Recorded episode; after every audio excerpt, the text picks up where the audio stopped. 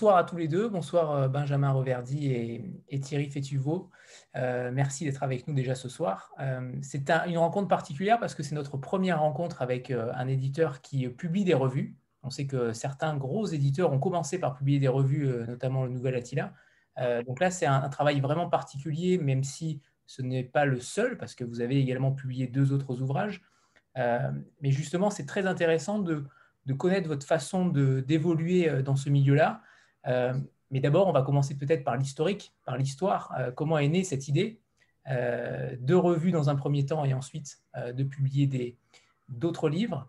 Je ne sais pas qui a eu l'idée en premier, mais j'imagine que ce sont les, deux éditeurs, dont Clément Le Priol peut-être, qui, n'est pas là, mais qu'on va citer quand même, j'imagine. oui, c'est effectivement on va dire que c'est une longue histoire depuis, euh, depuis euh, je pense, ça doit faire six ans euh, qu'on se, se connaît, qu'on se côtoie, voire même un peu avant. donc en fait, Clément et moi, on s'est rencontrés sur le festival Atlantide à Nantes. donc festival voilà, qui doit avoir un peu moins d'une dizaine d'années. C'est M. Mambakou qui est, qui est le directeur artistique euh, depuis 2-3 ans après Alberto Mangel. Et euh, ah, bonjour aux enfants, ah, bonsoir aux enfants. Euh, du coup, voilà, on s'est on s'est croisé sur le stand d'un éditeur rennais qui s'appelle les éditions Goater.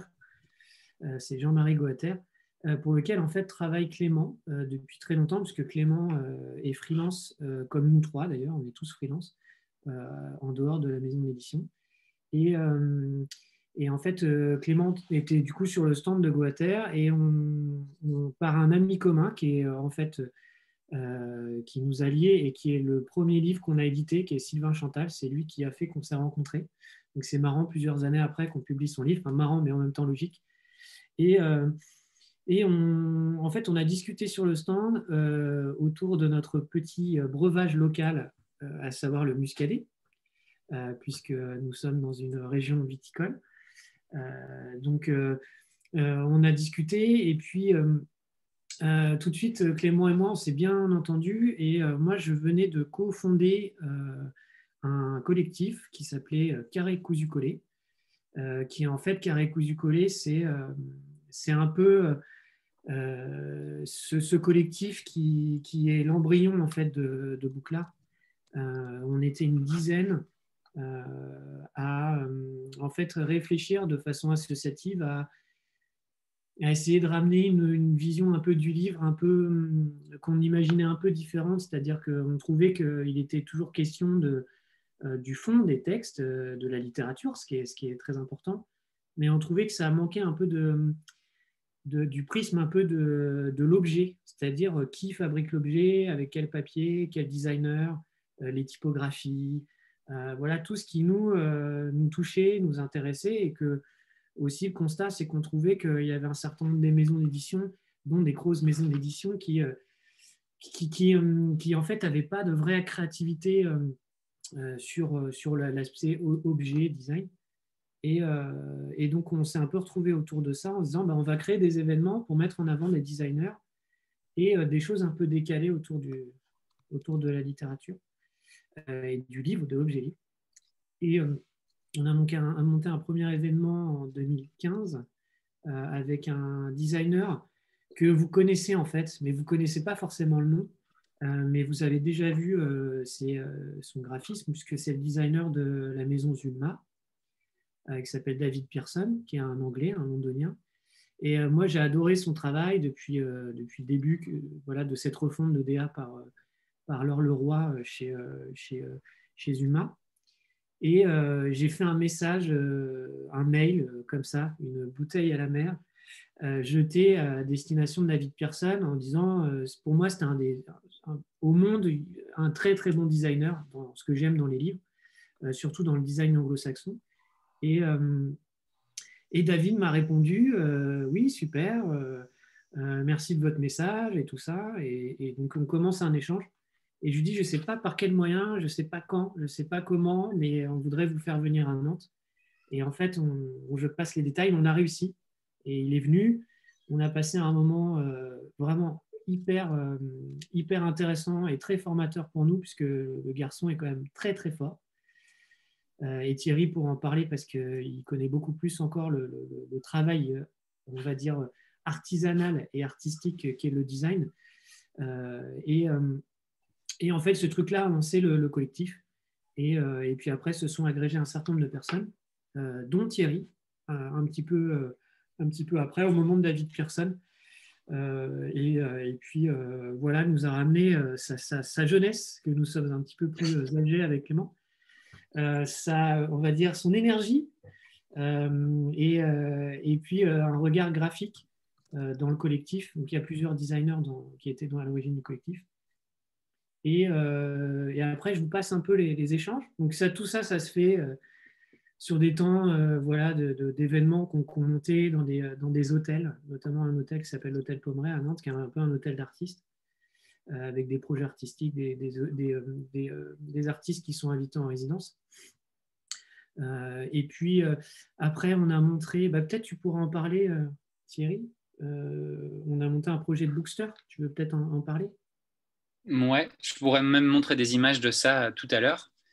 Euh, en effet, euh, Bookster, c'est un des, euh, projets graphiques qu'on a fait, un des premiers projets qui allie donc la littérature et le design graphique.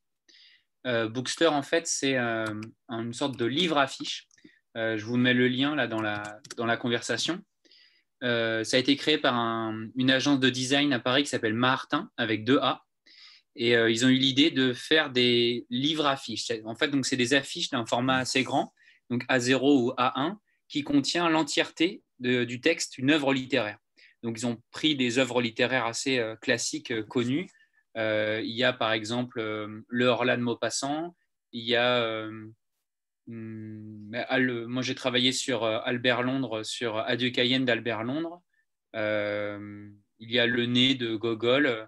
Il y a beaucoup d'œuvres littéraires assez connues. Et donc, le texte complet de l'œuvre est présent sous forme de, colonnes assez petites. Le texte est encore 5 ou encore 6, donc c'est-à-dire très très petit, deux fois plus petit que, que euh, le texte, la taille d'un texte normal dans un roman.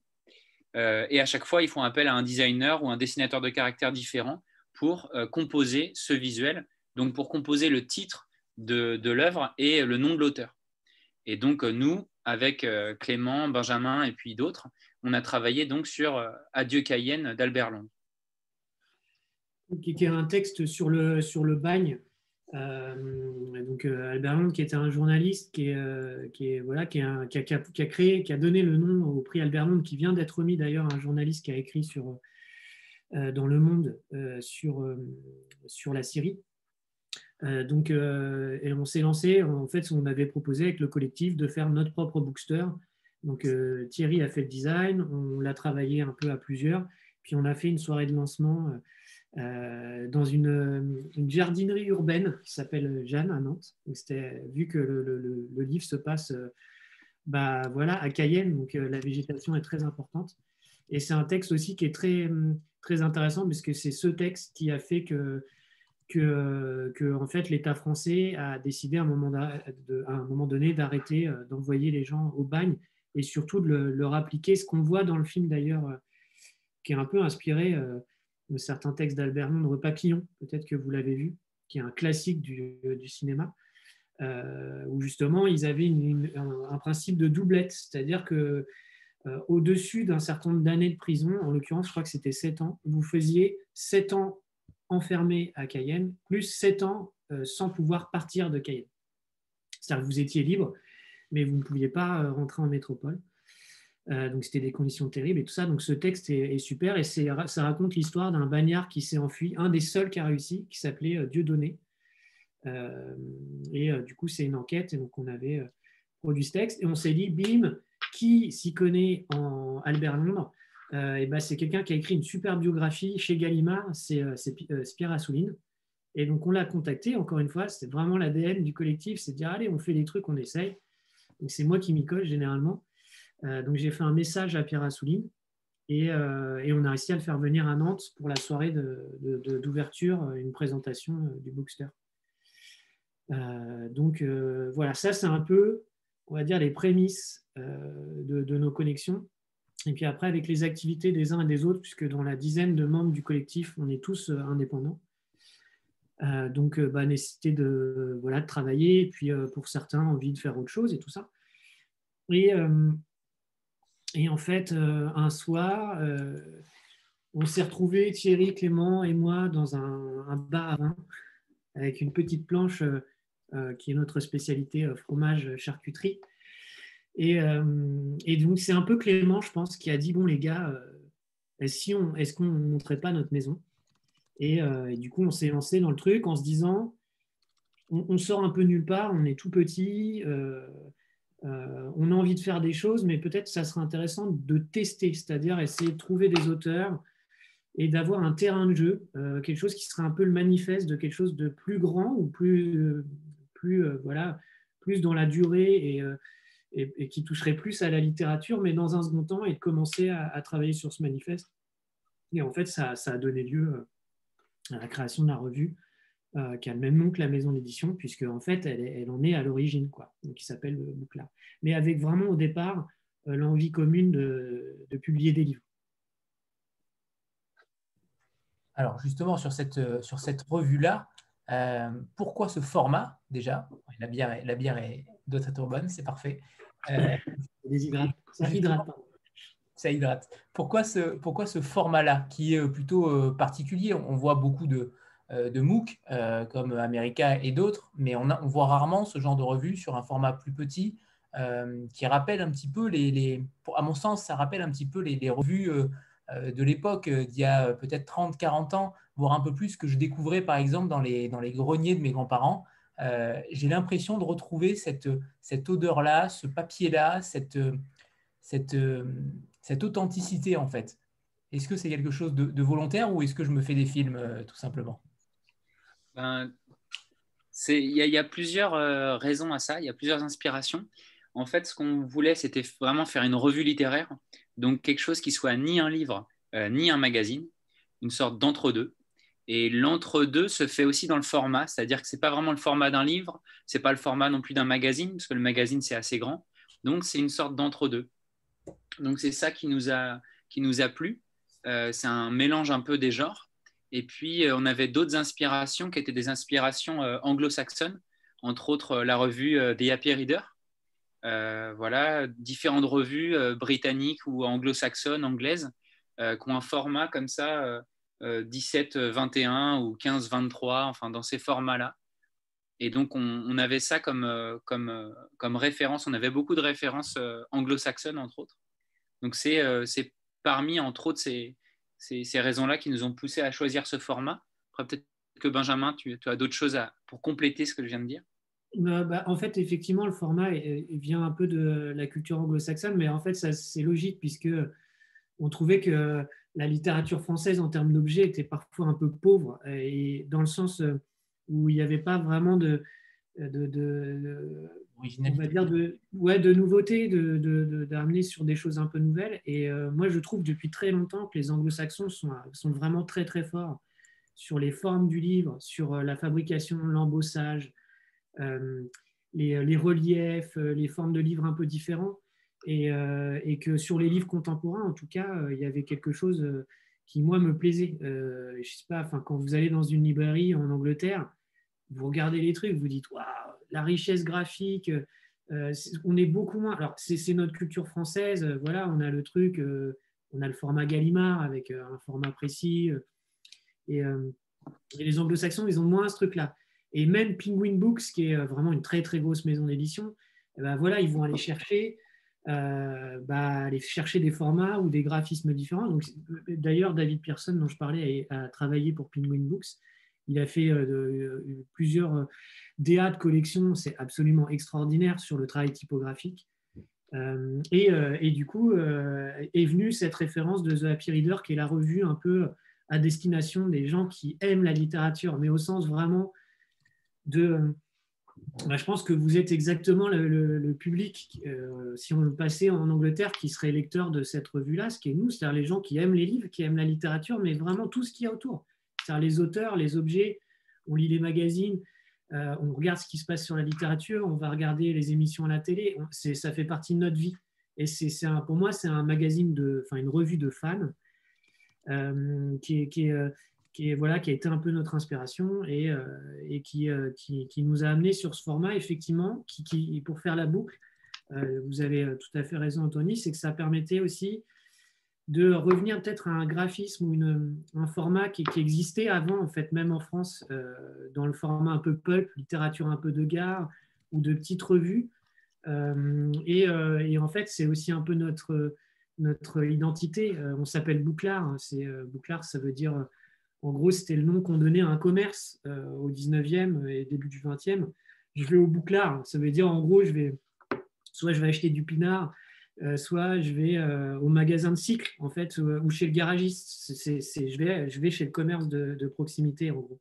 Et en fait, on avait envie de jouer cette, carte-là, mais pour les livres. Et du coup, euh, la petite histoire dit que Bouclard aussi, ça vient un peu, ça a été utilisé pour les librairies, et ça vient de la contraction voilà, aussi de, de, book en anglais.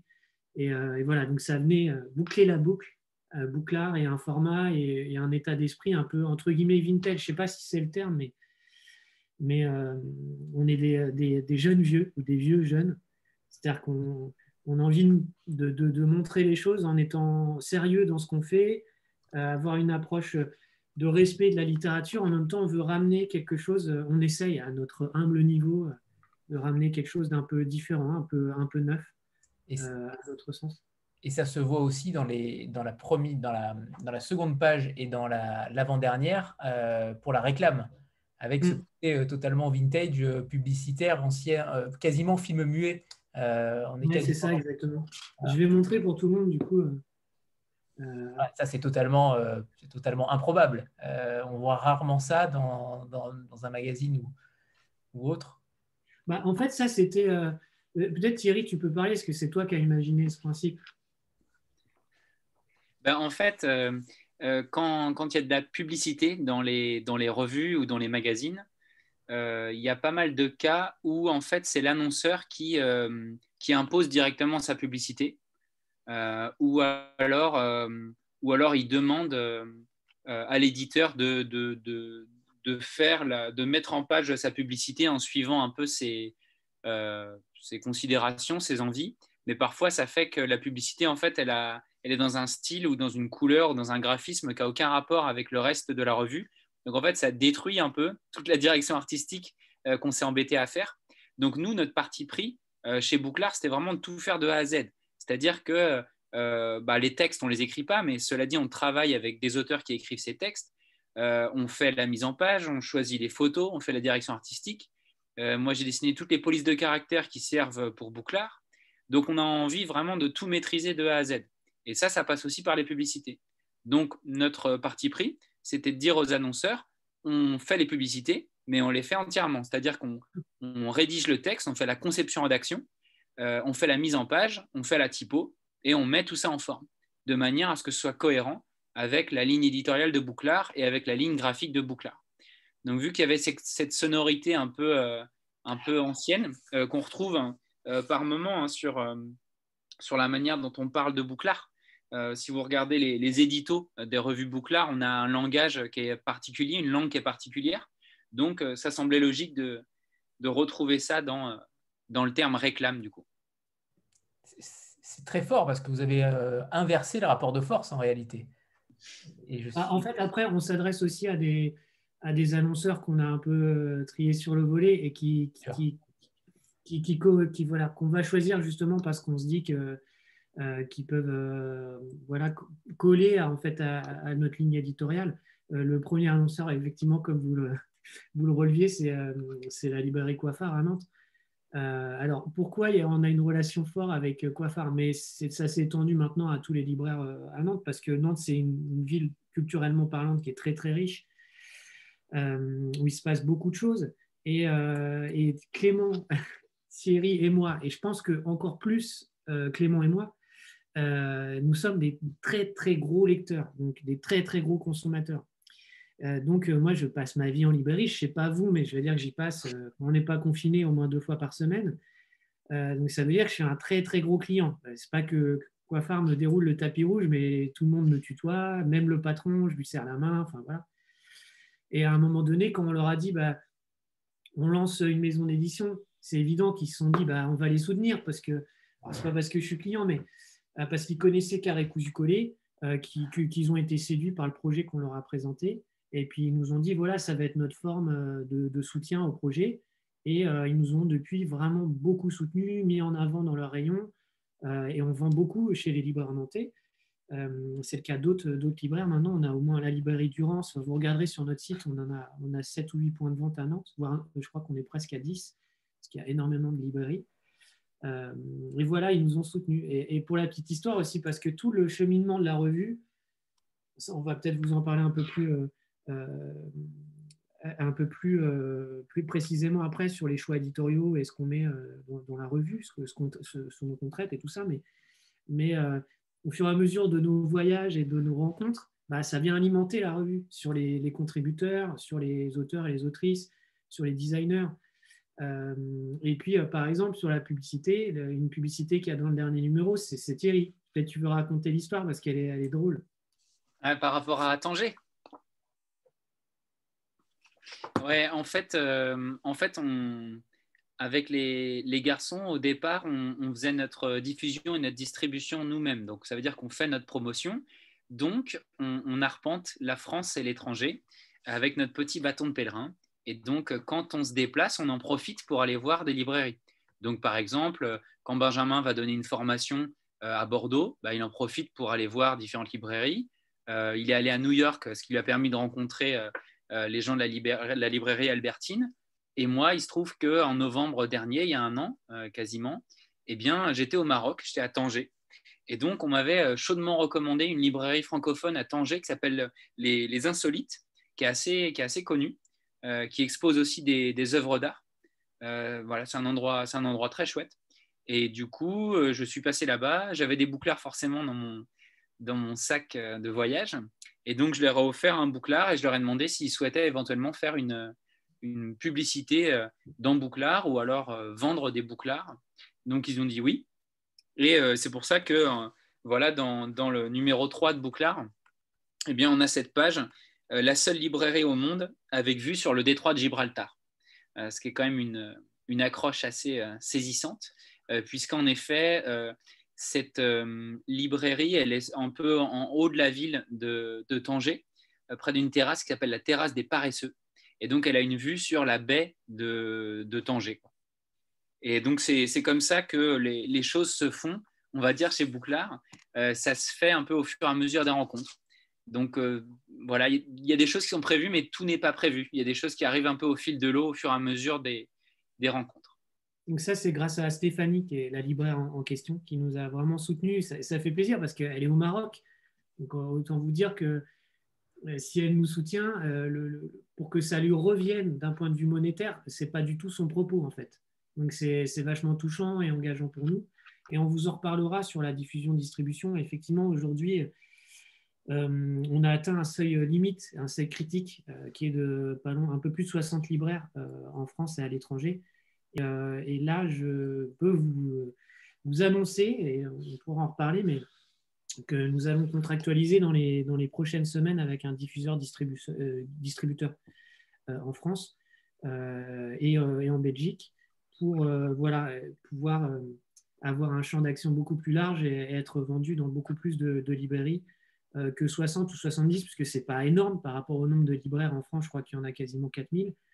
Euh, mais pour nous qui sommes indépendants et qui faisons tout nous-mêmes, je peux vous garantir que pas loin de 70 libraires à gérer en dépôt et en, et en vente ferme, en gestion de stock et tout, c'est une, belle gageure. Et c'est Clément qui s'y colle.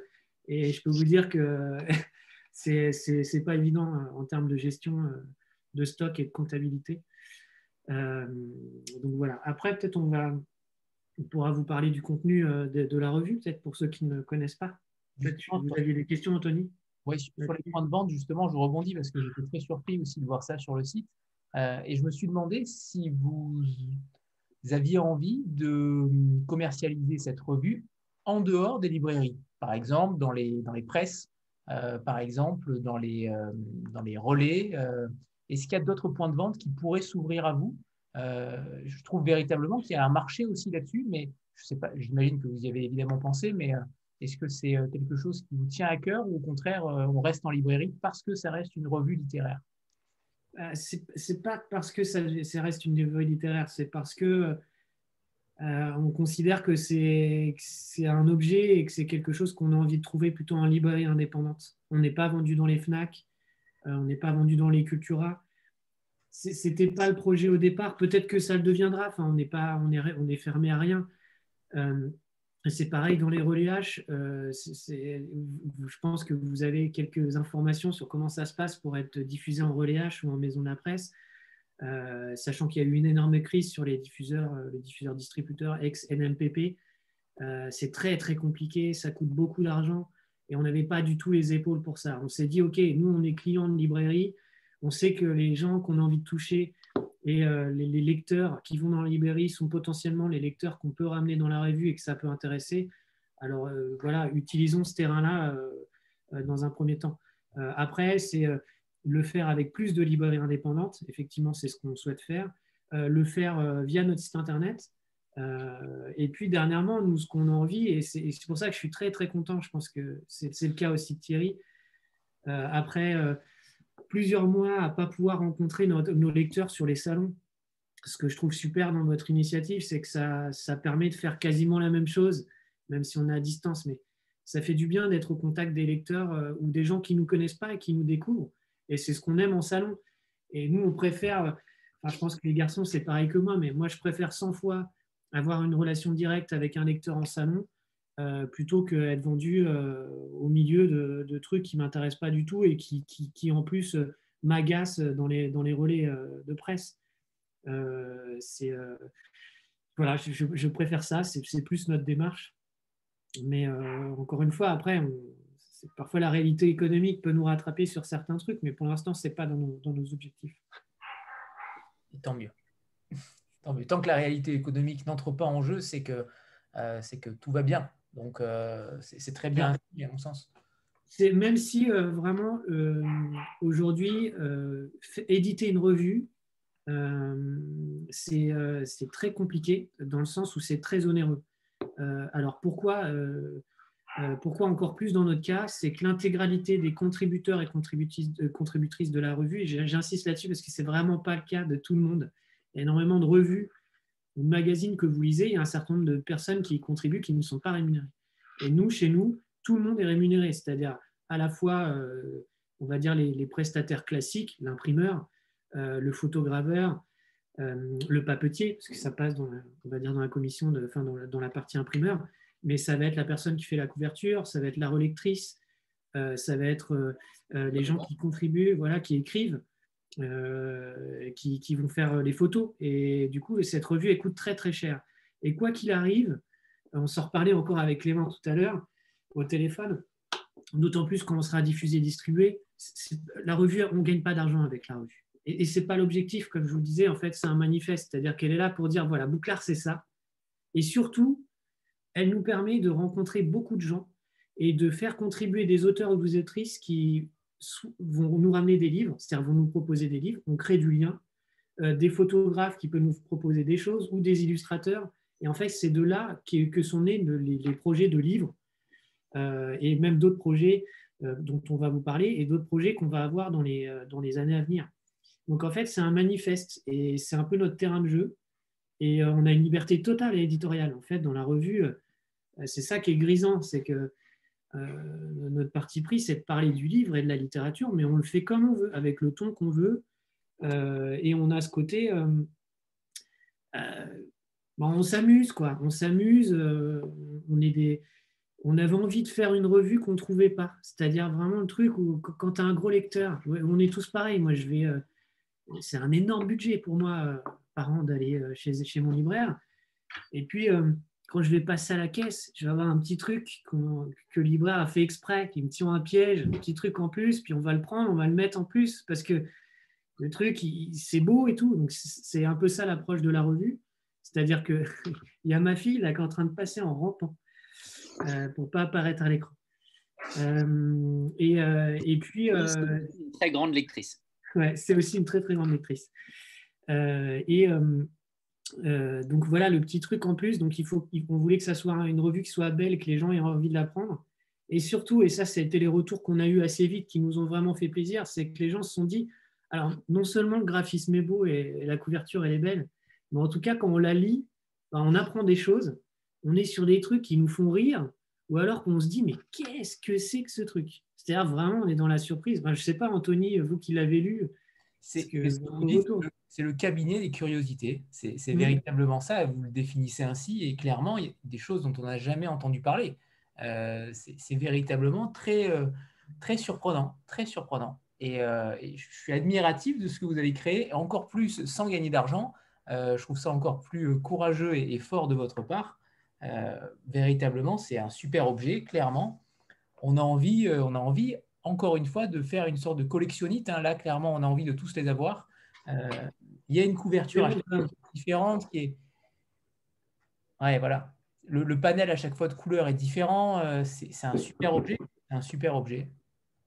Bah, peut-être je peux vous dire euh, les, idées, comment elles viennent. Bah, Thierry va vous montrer quelques trucs graphiques, mais bah, euh, après, ce, qui peut être intéressant, c'est qu'on explique peut-être un peu ce que c'est que Bouclard, quoi, du moins la ligne un peu éditoriale, le genre de contenu qu'on trouve dans Bouclard.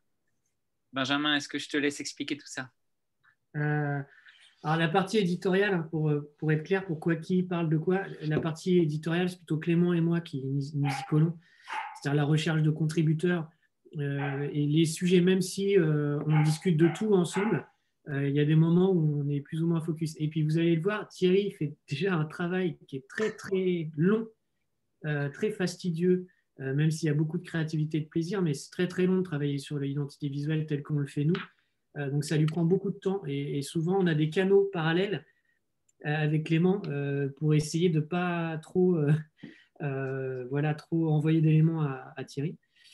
Euh, bah, c'est des rencontres, c'est des histoires de, vie, de, voilà. Moi, ça fait euh, ça, on vous a pas dit, mais on est tous, enfin, si rapidement, on est tous freelance. Euh, moi, je travaille dans la culture depuis une vingtaine d'années j'ai une formation de journaliste, donc j'ai beaucoup de connexions, beaucoup d'amis dans le champ culturel, beaucoup de gens qui écrivent et tout ça. Puis je suis un gros lecteur, donc j'ai pas mal de gens. J'aime bien discuter, ça doit se voir d'ailleurs. Je suis très bavard. Alors que les gens, les garçons d'ailleurs, n'arrêtent pas de, me le dire. Mais euh, euh, par exemple, il y a un article, il y a, une, quinzaine d'années, presque maintenant, euh, je rencontre un, gars qui fait du son. À l'époque, je, je, travaillais dans une radio associative qui s'appelle Jet FM. On monte un festival sonore de création sonore et radiophonique avec Arte, Arte Radio, qui s'appelle Sonore. Je rencontre ce garçon qui s'appelle Philippe Baudouin. Il est DJ, on parle de plein de trucs et tout. Et quelques années après, je le recroise et je me rends compte que ce garçon, il écrit sur. Euh, il, est, assez fou, il a un, il est, euh, il a un doctorat, je crois, en philosophie, et il écrit sur, euh, sur les phénomènes paranormaux au sens large. C'est-à-dire, dans l'histoire, c'est aussi bien, il va parler de, l'exil de, Victor Hugo, et qui faisait du spiritisme. voilà. Après, il va vous faire un truc sur euh, sur un, il a publié chez un ami éditeur qui s'appelle les éditions euh, Murmure. Euh, il a écrit un bouquin qui est génial, qui est un gros pavé, énorme, super beau livre, super beau façonnage, sur un gendarme qui s'appelait Émile Tisanet, qui a, sur les phénomènes paranormaux dans les maisons dites hantées au XXe siècle. et du coup, il en fait un livre. Donc, moi, je me dis, génial et tout. Et donc, on, commence à réfléchir, on va dire, au sommaire du numéro 1. Et moi, je dis au gars, bah, allez, on va, je contacte Philippe. Et euh, je dis à Philippe, Philippe, est-ce que tu veux nous écrire un article pour cette première euh, de la revue? euh, En gros, en l'occurrence, pour lui, c'est pas qu'à tout le monde, parce que parfois, il y a des gens à qui on commande un article, parfois c'est carte blanche. Donc Philippe, c'était carte blanche. Et Philippe dit, moi j'ai un truc, les gars, c'est une bibliothèque du paranormal à Paris qui s'appelle l'Institut Métapsychique International. Il y a 6-7 000 ouvrages sur le paranormal de la psychokinésie, c'est-à-dire euh, réussir à tordre des cuirs par la pensée, euh, jusqu'aux auras des ordinateurs, euh, des trucs à des faits historiques. Et au milieu de ce fatras, il y a une dame qui est secrétaire et qui toute la journée reçoit des appels de gens qui cherchent de la documentation ou qui appellent pour dire qu'ils ont vu un phénomène paranormal à dans, leur campagne ou dans leur ville. Voilà, ils ont vu une lumière étrange, savoir si ça a déjà été le cas. Et quel sosie d'Angela Merkel. ouais, alors qui voilà, qu'on voit sur une des photos dans le numéro 1. Donc il enquête sur ce lieu et puis il nous propose une photographe. Donc ce qu'on se dit là, il faut qu'il y ait une photographe. Donc c'est Emmanuel Korn qui est une amie de Philippe qui a fait toute l'iconographie, toutes les photos qu'on retrouve euh, voilà ce genre d'ouvrage avec euh, les gens qui ont des artefacts qui sortent de, leur corps. Euh, et ce qui est super avec Philippe, c'est qu'à aucun moment, vous pouvez comprendre est-ce qu'il y croit ou pas, parce que ce n'est pas le propos en fait. Et lui, depuis, tout son travail est basé là-dessus. Donc il enquête sur ce sujet-là. après, moi, j'ai un, projet sur la boxe. Je vous en parlerai. Si ça vous intéresse à la fin, un projet sur la boxe et la littérature. Mettez ça de côté si ça vous intéresse. ça, intéresse Antoine notamment. parfait. Euh, c'est un projet personnel, parce qu'on a des side projects aussi, euh, euh, quasiment chacun. et moi, je lis un bouquin sur la boxe qui s'appelle Beauté du geste. Je ne sais pas si vous connaissez. Je l'ai là. Beauté du geste. c'est un texte de, Nicolas Zessler, qui est un jeune auteur euh, qui, a écrit euh, au tripode. Euh, c'est des portraits de, boxeurs et chaque portrait de boxeur est illustré par un, illustrateur. Et, il parle, et je découvre le personnage d'Arthur Cravant, poète boxeur du début du XXe siècle. Et, du coup, j'avais un truc dans ma tête, ce truc de côté, et après, on réfléchit au sommaire, et, on se dit, bah, tiens, on pourrait faire un, truc sur, sur Arthur Cravant. Et donc, on a proposé à Nicolas de nous écrire un texte sur, euh, sur Arthur Cravant, sur sa période barcelonaise en 1915, quand il a combattu le champion du monde de boxe de l'époque, qui s'appelait euh, Jack Johnson, euh, dans les arènes monumentales de Barcelone. Et il s'est fait éclater par un mec qui était 15 fois ou 20 fois meilleur que lui, parce que c'est a priori, c'est un des meilleurs boxeurs au monde, qui était un noir américain. Et il y a un super livre sur, sur lui, si vous ne l'avez pas lu, qui s'appelle euh, un trou dans le ciel de Philippe Arançon, qui est d'ailleurs traducteur, et qui est un très très bon traducteur, notamment de De Witt. Je ne sais pas si vous savez, euh, celui qui a écrit euh, Les Frères Sister. c'est un très très, bon, très très bon traducteur, mais aussi un très bon écrivain. Et, et du coup, on lui dit voilà, tu veux pas nous faire un truc Donc bingo, il nous a fait un truc. Et là, on s'est dit bah, quel icono? On a cherché l'icono et on a, c'est Clément qui s'est collé à, à acheter l'icono d'un des premiers photographes sportifs au début du 20e. Et euh, on a acheté les photos à un centre de la photographie. Euh, euh, Thierry, je sais plus. Ouais, catalan. De la photographie sportive catalane. J'imagine que vous devez voir les, photos que je partage en, même temps. Tout à fait. Là, je partage en même temps sur le chat les, photos dont parle Benjamin. Et, et, du coup, voilà, ça c'était le numéro un. Après, on a, alors là, ça va, j'espère que, si vous ne la connaissez pas, euh, je vous invite à écouter l'émission qu'elle a fait avec Eva Bester, Remède à la mélancolie. Euh, c'était dimanche. Euh, c'est Clémentine Méloire qui est oulipienne.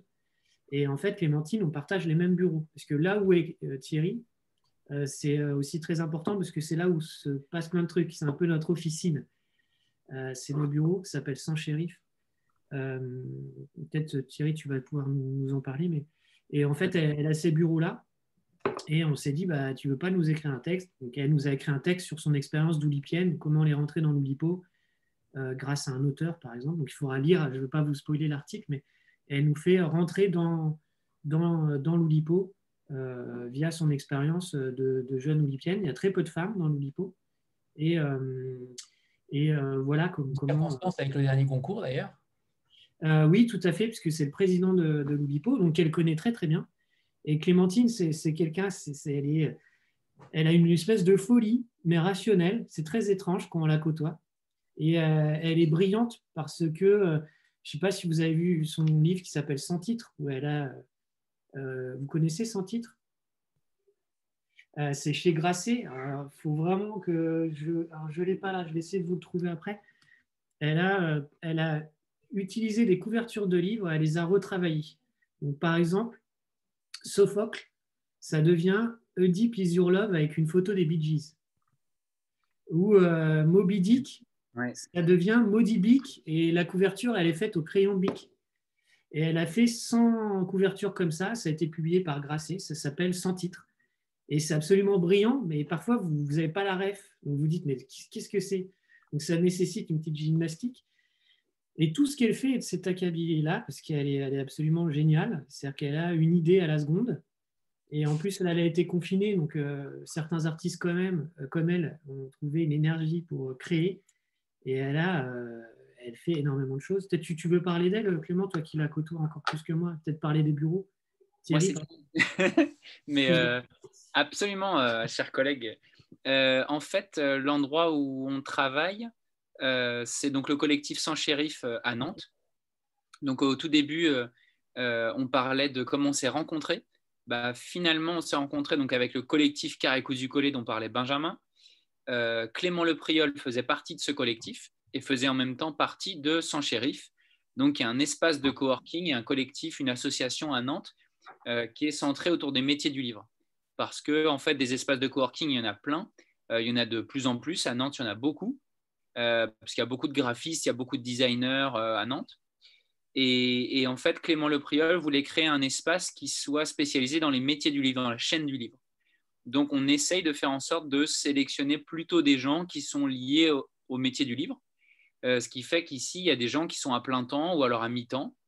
on est une quinzaine, 15-20, répartis sur deux étages.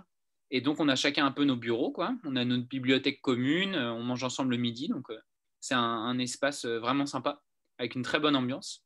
Et donc les gens ici sont euh, euh, illustrateurs, coloristes, illustrateurs de BD, auteurs, correcteurs, relecteurs, traducteurs, graphistes, maquettistes, metteurs en page. Les paper designers. Paper designers, ouais, parce que là, il y, a des, il y, a des choses. Donc plein, plein de métiers assez différents qui regroupent finalement une bonne partie de la chaîne du livre. Et donc, euh, c'est entre autres grâce à ça qu'on euh, a pu euh, avoir de belles collaborations, comme disait Benjamin.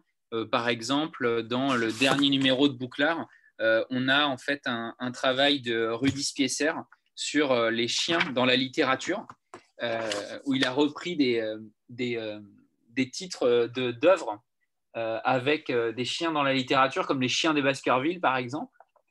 Et donc cet homme-là se trouve être à son shérif et se trouve être le, compagnon de Clémentine Mélois dont on parlait. Donc voilà, c'est plein de, plein de relations un peu comme ça. Et euh, les, personnes euh, qui ont relu euh, Bouclard, qui l'ont corrigé, sont aussi à son shérif. À un moment, on a dû trouver un, texte qu'on a, qu'on a fait traduire. je crois que c'était dans Bouclard numéro 1, que je me rappelle. Oui. Ouais, dans Bouclard numéro 1, c'était Le lièvre et la tortue d'Amélia Gray. Euh, ça, c'est notre traducteur euh, qui nous avait proposé euh, ce, texte-là. Et donc, c'est lui qui, s'est occupé de, de contacter l'éditeur original pour négocier les droits, pour qu'on puisse le traduire dans, dans Bouclard numéro 1. Et donc là, l'illustration, par exemple, c'est Julia Waters, qui est une, illustratrice plutôt jeunesse, qui est, hyper talenteuse et qui est notre voisine aussi, puisque de l'autre côté du couloir, il y a les éditions euh, euh Vite Cocagne, qui sont des éditeurs de, de bande dessinée. Un peu plus haut dans la rue, euh, il y a les éditions ici même qui font de la BD aussi. Euh, et en fait, il y a tout cet écosystème un peu qui fait qu'on voilà, ça crée plein de collaborations, plein d'idées. Et puis l'autre truc qui est très important, c'est sur les illustrations de couverture euh, de la revue. Euh, donc là, on travaille, euh, Thierry va regarder tout ce qui se passe en illustration, nous, on va regarder de notre côté. Et la belle histoire aussi, c'est que tous les trois, on est, tous formateurs intervenant dans, dans des écoles, notamment à l'ECV, qui est une école de design qui est un peu partout en France, à Bordeaux, Lille, Paris, Aix-en-Provence et Nantes. Et, et, donc, nous, on est formateurs à Nantes. Euh, chacun dans sa spécialité. Thierry sur la partie typographique, euh, Clément sur l'histoire du livre, euh, entre autres. Et puis moi, je, fais plutôt du tutorat d'élèves sur de la gestion de projet. Et on fait ensemble des workshops édition avec eux. Et, moi, j'ai eu un étudiant il y a cinq ans qui s'appelle Antoine Bayarjo, alias Bengal. Et du coup, on lui a proposé, moi j'adore son boulot, il est tatoueur aussi et euh, on lui a proposé de faire la couverture du dernier numéro. Donc en fait, c'est, voilà, mais c'est comme n'importe quel éditeur, n'importe quelle aventure humaine. On se base sur nos relations, nos amis, les gens dont on aime le boulot, et puis on se dit allez banco, euh, est-ce que tu veux faire un truc pour nous? Et, Et puis ça se passe, voilà, parce que dans les bureaux, on a une cuisine. Dans la cuisine, il y a un frigo. Dans le frigo, il y a des bières. Et puis voilà, on va, on va, on va discuter tranquille le soir après le boulot. On va se dire, tiens, bah, on a cette idée-là, est-ce que ça te parle? Et tout ça. Et Rudy, par exemple, c'est ça. C'est, on dit, t'as pas un truc? Ah bah oui, j'ai. Tiens, bah, les chiens. Ah bah allez, hop, les chiens. Et puis hop, c'est parti. Et il y a plein plein d'histoires dans, dans, la revue maintenant, au bout de trois numéros, qui sont liés euh, comme ça. Euh, en se disant, allez, tiens, on fait ça. Puis hop, c'est parti. quoi. Isabelle? Quelle belle aventure humaine en tout cas. Absolument.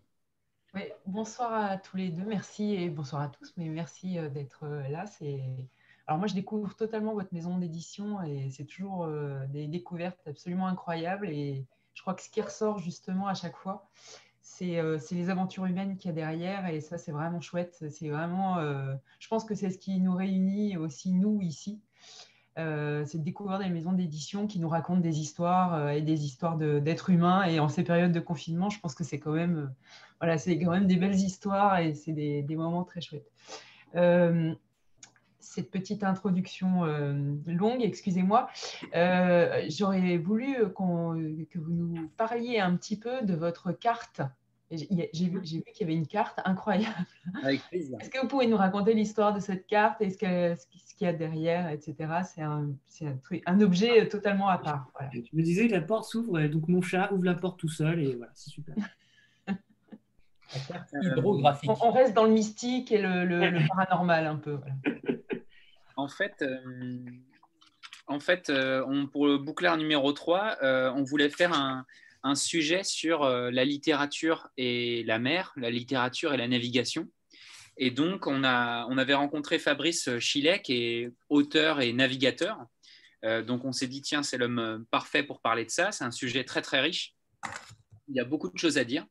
Et donc, il nous a écrit un texte super intéressant et euh, donc, en travaillant ce texte, en le, relisant, en échangeant avec, euh, avec les gars, on s'est dit qu'il fallait aussi l'illustrer. Donc, à ce moment-là, qu'est-ce qu'on fait? Est-ce que euh, on prend des croquis de Titouan Lamazou, par exemple, que Fabrice Chilet nous avait proposé? Est-ce qu'on va chercher d'autres photos? Est-ce qu'on fait des photos nous-mêmes? Est-ce qu'on montre des photos de, l'océan, de la mer, de la navigation? On ne semblait pas forcément convaincu de prendre des images qui existent déjà et vu qu'une partie de notre ADN, c'est un peu euh, euh, faire tout de A à Z, on s'est dit que l'idéal, ce serait de faire nous-mêmes les visuels. Et ces visuels, ça pourrait être des cartes, euh, parce que les cartes sont intensément liées à la navigation, au maritime. et donc, en fait, ce qui serait super, c'est de faire des cartes qui associent à la fois la littérature et la navigation. Et à ce moment-là, j'ai commencé à, réfléchir à ça. Euh, donc j'en ai euh, parlé avec les gars, j'ai pensé à plusieurs options et j'ai pensé en fait à trois cartes. Donc il y a une, première carte euh, qui, est l'introduction du sujet, qui est une carte avec plein de jeux de mots un peu autour de la littérature. C'est cette carte-là, qui est comme une sorte de carte du 17e un peu. Et en fait, il y a plein de... L'idée, c'est de que les noms des, œuvres littéraires soient liés à des choses topographiques ou géographiques par exemple, il y a euh, Mille plateaux, La montagne magique, euh, La colline inspirée, euh, Walden. voilà. Il y a une côte que j'ai appelée la côte chez Swan, la côte de chez Swan, avec deux villes qui bordent la côte qui s'appellent Balbec et Combray. Donc voilà, j'ai caché plein de, petites choses un peu partout. Il y a une péninsule qui s'appelle Cyrano. Donc ça, c'est une carte qui, qui, fait des sortes de jeux de mots en fait sur les noms d'œuvres littéraires. Il y a une deuxième carte qui parle des parcours euh, de, personnages dans des œuvres littéraires qui sont liées au voyage. Donc, par exemple, euh, l'Iliade et l'Odyssée, L'île au trésor, Le Tour du monde en 80 jours, Robinson Crusoe, Pêcheur d'Islande. Donc, ça, c'est cette carte-là euh, qui présente les différents, les différents parcours à travers le monde. Et la dernière dont, dont parlait Isa, c'est ça, c'est un peu notre préféré c'est ma préférée parce que j'ai mis toute mon âme, c'est euh, la carte hydrographique de la littérature, euh, qui est une carte euh, qui s'inspire des cartes marines contemporaines, classiques, que je suis allé chercher sur le, le CHOM, donc le service hydrographique et océanographique national. et donc sur ces cartes, eh bien, vous avez des relevés de sondes qui indiquent la profondeur des fonds pour la navigation. Et donc, il y a plein de, petits chiffres, de petits nombres un peu partout qui parsèment la carte. Et donc, moi, j'ai décidé de transformer ça pour indiquer non pas une sorte de profondeur en nombre de mètres, mais plutôt une référence en nombre de, pages. Euh, et donc, finalement, cette carte, elle, présente euh, beaucoup d'œuvres littéraires avec la, profondeur euh, en nombre de pages. Donc, par exemple, si vous êtes proche des côtes, ben, vous allez avoir Le Petit Prince vous vous éloignez un peu, vous allez tomber sur les misérables. Et quand vous allez vers la fosse abyssale de la littérature, très très loin, vers le large, ben là, vous allez plutôt tomber sur euh, la recherche du temps perdu, euh, guerre et paix, euh, des grands cycles de science-fiction, des cycles d'heroic fantasy. voilà, la roue du temps, l'homme sans qualité, le conte de Monte Cristo, ainsi de suite. Donc l'idée, c'était de, faire un objet euh, étonnant qui allie un peu euh, géographie, cartographie et, euh, littérature. Et donc cette carte, on l'a, on l'a, on s'est dit qu'elle pouvait vraiment intéresser des gens. Donc on a décidé de l'imprimer sous la forme d'une véritable carte, c'est-à-dire comme une carte hygiène en fait, qu'on peut, qu'on peut déplier en accordéon. Et, donc on vend cette carte sur notre site et on la vend aussi dans différentes librairies.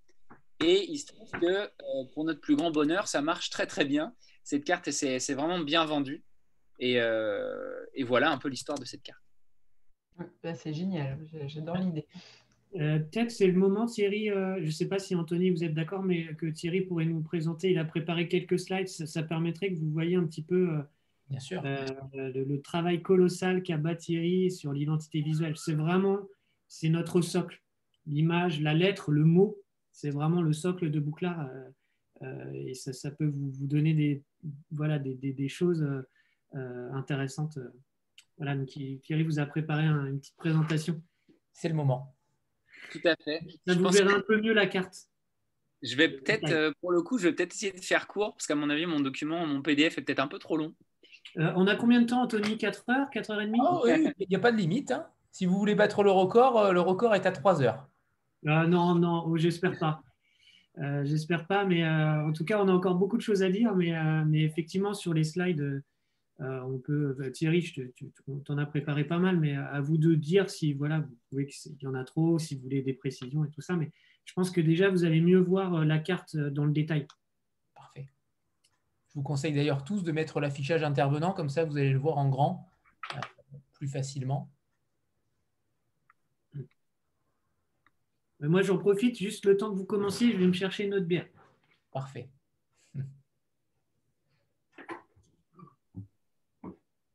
Donc, alors, est-ce que vous voyez mon. Alors, c'est bon, super. PDF. Ouais, ça marche. du coup, là, ça cadre, ça présente uniquement mon PDF, pas tout mon écran, si? Euh, oh. PDF, c'est bon. Ok, super.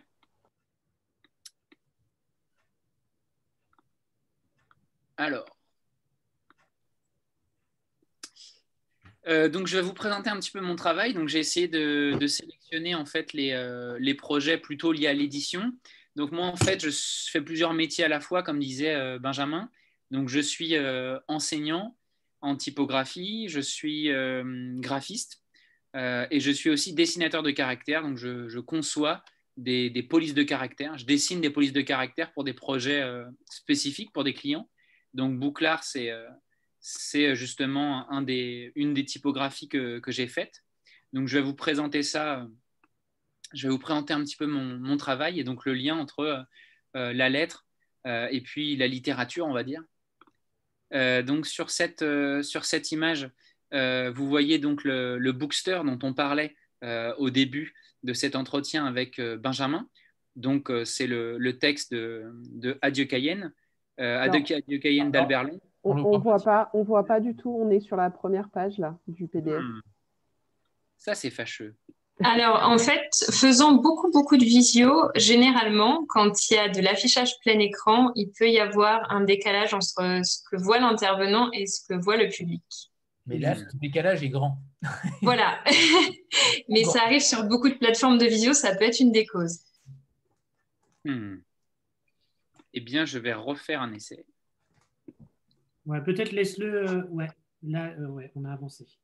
Là, ça a l'air bon parce qu'on voit ta souris bouger. c'est bon, super. Ok. donc là, c'est le, le bookster dont je vous parlais tout à l'heure, donc cette sorte de, de livre affiche. Donc, comme, comme disait Benjamin, eh c'est une histoire d'évasion finalement de, de Bagnard qui s'enfuit du, du, de Cayenne en Guyane pour aller au Brésil. Donc, il traverse un peu des, euh, il traverse la mer, il traverse des sables mouvants, la jungle, ainsi de suite. Donc finalement, les personnages se frayent une sorte de chemin à travers tout ce parcours. Donc les lettres euh, sont un peu cachées parmi des sortes de motifs euh, de, feuilles un peu tropicales et semblent se promener, un peu se balader dans la page. Donc les lettres ici du titre sont un peu comme les, personnages finalement de, cette histoire. Et pour dessiner ce caractère, euh, donc là, vous devez voir normalement l'ouest éclair. Vous voyez ça? Oui, oui, c'est bon. Et donc, euh, Albert Londres, il a été euh, journaliste, entre autres, pour l'Ouest éclair. Et donc, à l'époque, les caractères typographiques qu'ils utilisaient, c'était ce genre de, caractères qu'on voit dans le titrage du, du, journal. Donc, des caractères qui sont très, très contrastés, avec beaucoup de différences entre des parties épaisses et des parties fines. Et donc, je me suis inspiré de ça pour dessiner quelque chose d'un peu plus euh, anguleux, d'un peu plus contemporain. Et donc, c'est ce caractère-là que j'ai utilisé pour, euh, pour composer donc cette, euh, ce fameux bookster, justement. Donc, pour évoquer directement le, la période où, où, vivait Albert Londres. ça, c'est justement le fameux, le fameux logo Bouclard, qui a été un des points de départ de mon travail sur, sur Bouclard. L'idée, c'était d'avoir quelque chose qui fasse assez euh, littéraire, mais en même temps, vu que c'est un caractère de titrage, puisqu'il est présent sur la tétière, donc ce qu'on appelle la tétière dans une revue, dans un magazine, c'est le, bandeau du haut, où vous avez souvent le, euh, nom de, de, la revue ou du magazine avec la, date, le numéro. Donc c'est un caractère qui a beaucoup de, de contraste, là encore, entre ce qu'on appelle les pleins et les déliés en calligraphie, donc entre les parties épaisses et les parties fines. Euh, de manière à être vraiment euh, avoir un impact assez fort et être visible d'assez loin. Euh, donc on le retrouve ici sur la couverture de Bouclard numéro 1. Et après, pour le caractère de texte, nous vous disions que nos inspirations étaient en partie anglo-saxonnes par rapport au style de revue, au format de la revue. on avait cité un moment The Happy Reader. L'inspiration, pour la typographie, on voulait qu'elle soit aussi un petit peu euh, anglo-saxonne.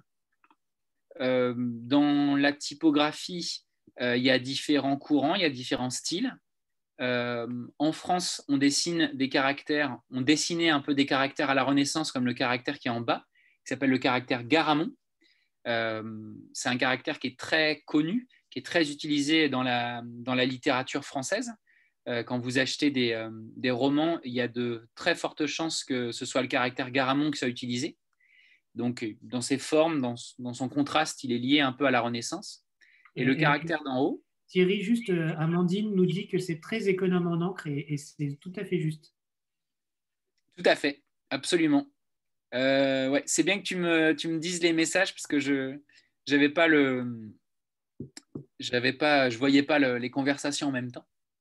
Et donc, ce, qui est, en haut, c'est le caractère euh, Baskerville, qui a un caractère euh, euh, anglais, plutôt du XVIIIe siècle, qui est un peu plus droit, qui est un peu plus rigoureux, parce qu'il vient un peu d'une autre période. Et ce caractère, il est un petit peu plus contrasté, il a quelque chose d'assez élégant, d'assez, d'un peu plus fin, d'un tout petit peu plus subtil. Et nous, c'est une forme qui nous, qui nous intéressait pour, pour Bouclard. Donc, on s'est plutôt inspiré de ces caractères-là, plutôt des caractères anglais du 18e, pour dessiner euh, le caractère bouclard. Donc l'idée, euh, c'était d'avoir ce qu'on appelle un gris typographique qui soit euh, idéal. Donc ce qu'on appelle un gris typographique en typographie, en fait, c'est l'aspect d'un paragraphe.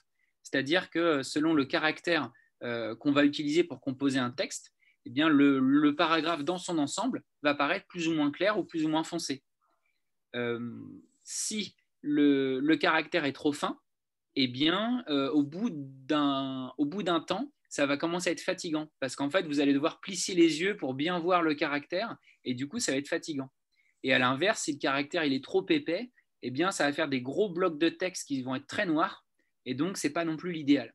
Donc il faut essayer de chercher un caractère qui soit euh, l'idéal, c'est-à-dire qui soit euh, idéal pour la lecture et pour que le, confort de lecture soit, euh, soit optimum, et aussi bien pour la revue Bouclard que pour les livres qu'on a, a publiés ensuite.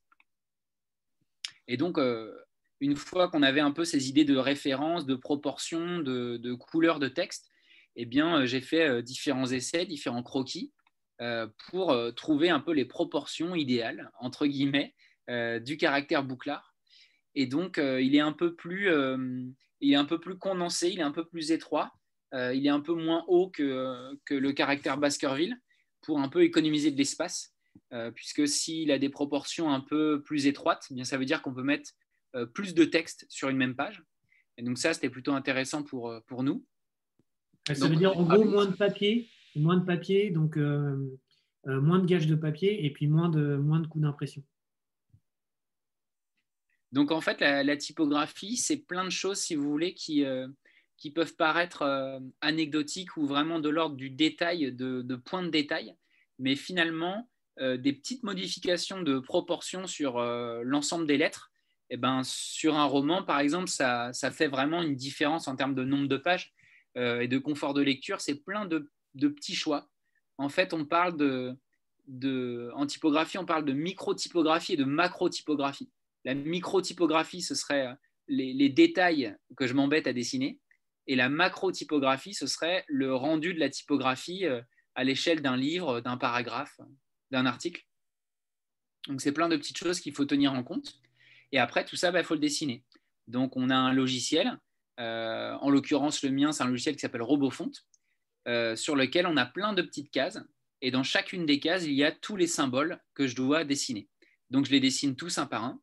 Euh, il y a des choses qui sont, euh, qui sont en partie automatiques. Par exemple, pour les accents, je ne vais pas dessiner chaque lettre accentuée.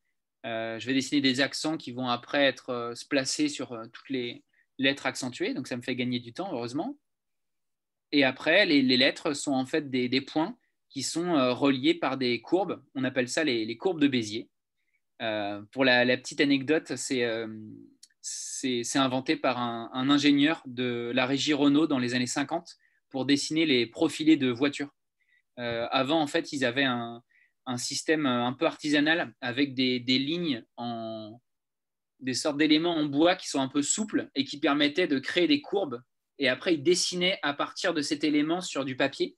Euh, mais euh, un jour, Monsieur Bézier, dans les années 50, s'est dit bah, on va inventer quelque chose de plus pratique. On va tracer des points, on va relier ces points par des courbes. On pourra moduler l'amplitude des courbes et on pourra dessiner tout ce qu'on veut avec. effectivement, il y, a des, il y, a des, petits commentaires. Euh, Mais je vois ça, je les ai ouverts. Je vois, c'est incroyable et tellement fascinant, donc ça, c'est chouette. C'est surtout que, en fait, euh, ça, ça, prend un temps de fou. Et Thierry quelqu'un qui a énormément d'énergie.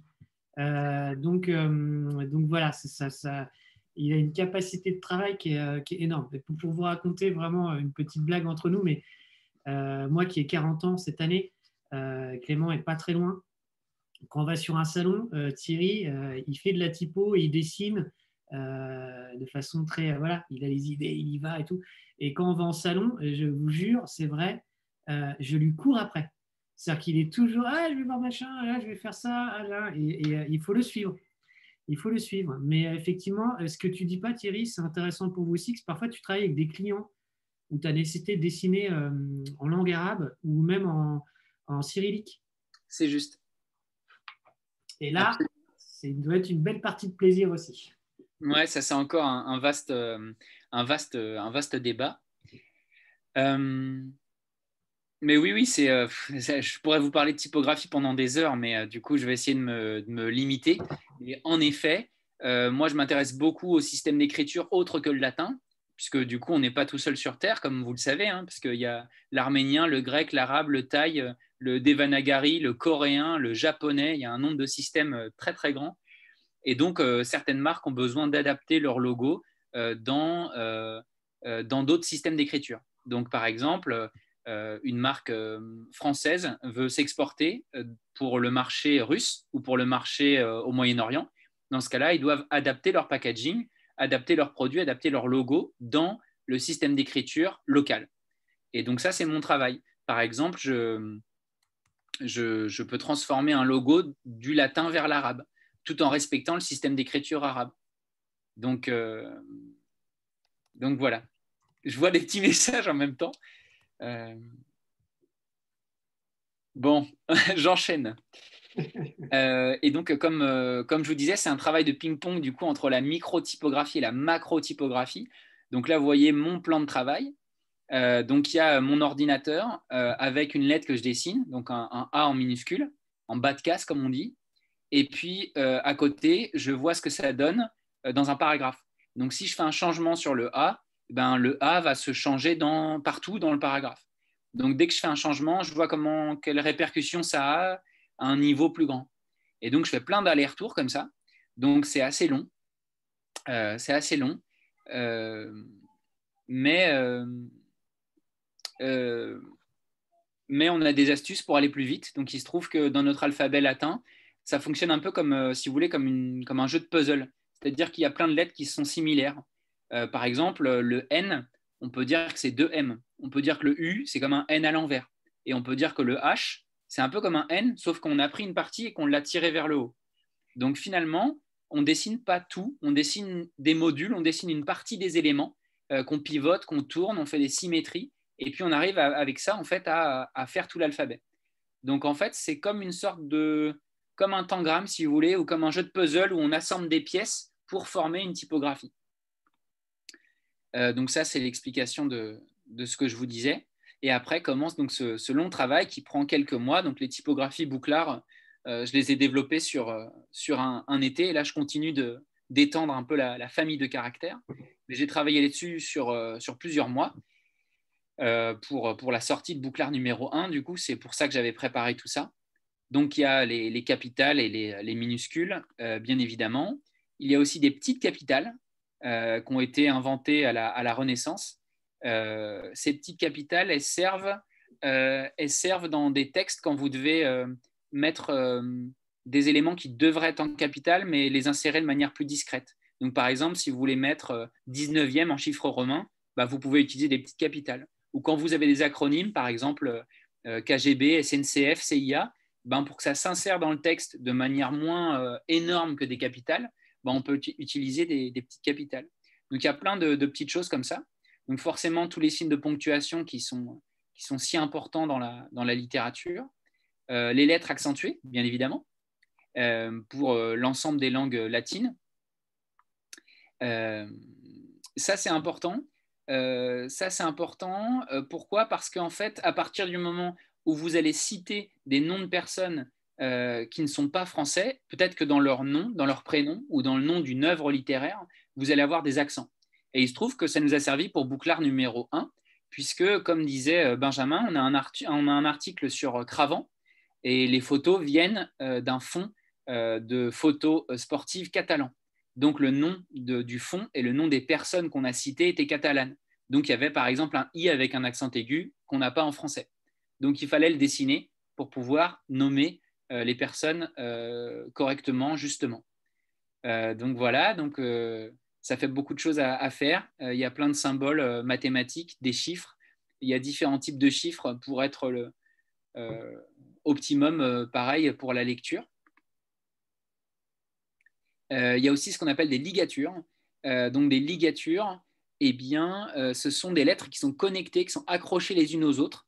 Ça, peut-être que vous en avez déjà vu sans forcément le remarquer dans des textes, dans des romans par exemple. Donc, souvent, ce qu'on a en français, c'est un F et un I. Donc ça, c'est quelque chose qui revient assez souvent. Et le F et le I, si on fait rien de particulier, ben, le haut du F va cogner un peu le point du I. Et donc, pour éviter cette collision qui est inesthétique, eh bien, on fait ce qu'on appelle une ligature, donc une, fusion en fait de ces deux lettres pour créer quelque chose de plus élégant, de manière à ce que quand vous lisez votre texte, eh bien, votre regard ne va pas s'arrêter sur un détail qui vous semble bizarre. Vous, vous passez et vous enchaînez en fait euh, les lignes. Euh, c'est pour ça qu'on dessine plein de choses de manière à ce que la lecture soit vraiment euh, optimum. Donc là, justement, c'est une, une, comparaison avec en haut, du coup, un texte où il n'y a pas de ligature et en bas où il y a des ligatures spécifiques qui ont été dessinées de manière à ce que le texte paraisse plus fluide à lire. Et du coup, ça, c'est des exemples de, de bouclards. Donc, il y a la, il typo bouclard de texte, donc qui sert pour tout le, texte courant de, des articles principaux.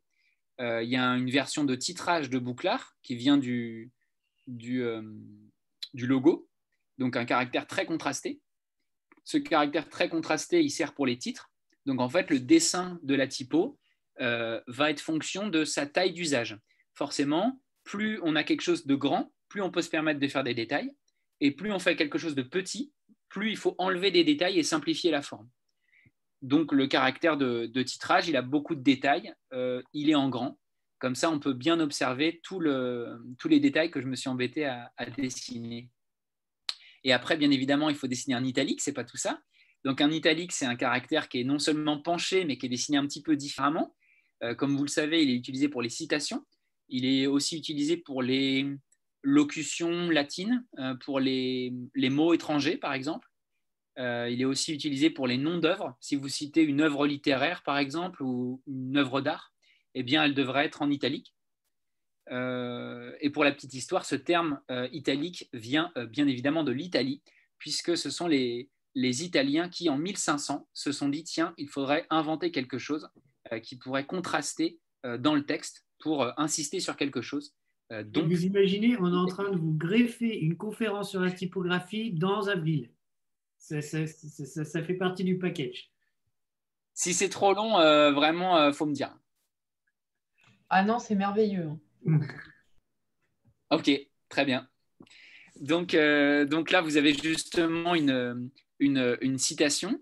Euh, donc, elle, elle, se retrouve être en italique. C'est ce qu'on appelle du texte en exergue. Donc, on décide de, mettre en avant euh, un extrait du texte, comme on trouve dans les, dans les magazines. Euh, et puis après, il y a les caractères donc, qui sont avec empattement. Donc, on des sortes de, de petites pattes qu'on retrouve dans les, dans les romans, donc avec un peu de contraste. C'est ce qu'on c'est ce qu'on voit dans les, dans les textes longs, dans les, dans les romans. Et il y a aussi les caractères sans empattement. Les caractères sans empattement, ils ont moins de contraste et ils n'ont pas de petites pattes en bas. Et donc, j'ai dessiné ce caractère qui s'appelle bouclard sans, donc sous-entendu sans empattement, euh, dans les mêmes proportions que l'autre, euh, mais avec des formes plus simplifiées. Euh, donc, les deux, ils sont presque interchangeables parce qu'en fait, ils ont les mêmes proportions, ils ont le même squelette, mais ils ont un habillage qui est différent. Et donc, ce caractère, forcément, vu qu'il a moins de détails, eh ben, il est utilisé pour les légendes, il est utilisé pour le, titre courant, pour les petits éléments. Donc, vous voyez, en fait, chaque typo a une fonction dans Bouclard, puisque vu qu'on est dans une revue, on a différents niveaux de hiérarchie de lecture, puisqu'on a les titres, on a les intertitres, on a les résumés, les chapeaux, on a le texte courant, on a des légendes, on a des pages de publicité, on a le sommaire. Donc, il y a plein, plein de choses différentes. Et donc, plus on a de choses différentes, plus il faut structurer, plus il faut hiérarchiser. Et la typo, ça aide à tout ça. Il y a des cas de figure spécifiques. Je vous parlais du texte d'Amélia Gray, euh, Le lièvre et la tortue, euh, où en fait elle reprend euh, la, fable du lièvre et de la tortue en la, modernisant. je ne vous en dis pas plus, il faudrait que vous lisiez le texte. Et donc, pour, cette petite nouvelle, on a décidé de créer un caractère très condensé, donc avec des proportions très étroites. Donc finalement, de fil en aiguille, on, en vient en fait à dessiner une super famille avec bah, beaucoup de styles différents. Donc bouclard, bouclard italique, bouclard display, bouclard sans, bouclard glam. Donc finalement, ça fait beaucoup de choses. Et cet ensemble de choses, eh bien, il structure bouclard et il fait l'identité de bouclard, puisque cette typographie actuellement, elle n'est utilisée que euh, dans Bouclard, euh, la revue, et que dans les livres euh, qu'on publie chez Bouclard. Donc, vous la retrouverez nulle part ailleurs. Donc, c'est un élément qui fait l'identité de, de, Bouclard, comme, comme la couleur, comme la mise en page, comme le choix du papier. C'est un des éléments qui est, qui, est, important pour nous. Donc, on peut parler d'un système, en fait. C'est un système assez, assez, assez vaste et donc avec des caractères qui sont différents, mais pour autant qui font partie d'un même, euh, même ensemble. Euh, c'est ce qu'on appelle une super famille. C'est comme plein de cousins. Ils sont dans la même famille, euh, ils ne sont pas différents, quoi, ils ne sont pas exactement similaires, mais ils ont un air de famille quand même. Donc c'est un peu ça l'idée. un peu comme les indestructibles. et donc, en plus, il s'y connaît en cousin et famille nombreuse puisqu'il est vendéen. Et j'ai quatre grands frères.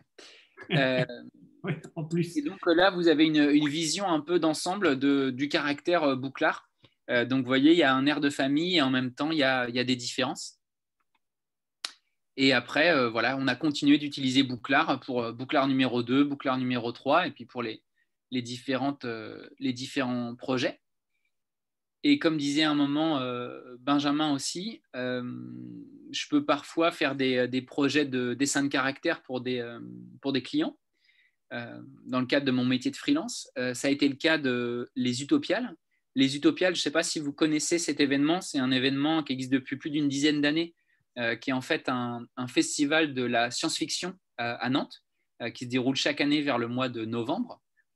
donc en fait, c'est à la Cité des Congrès de Nantes, c'est des rencontres, des dédicaces d'auteurs, des débats, des projections, des expositions. C'est très riche, ça a beaucoup de succès.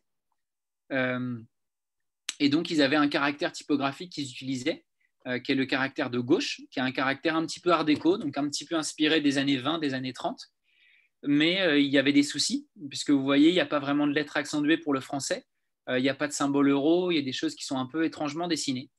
Euh, donc moi, je leur ai proposé en fait de tout redessiner plus, plus proprement, avec des choses un peu plus onguleuses, qui s'inspirent vraiment de l'art déco.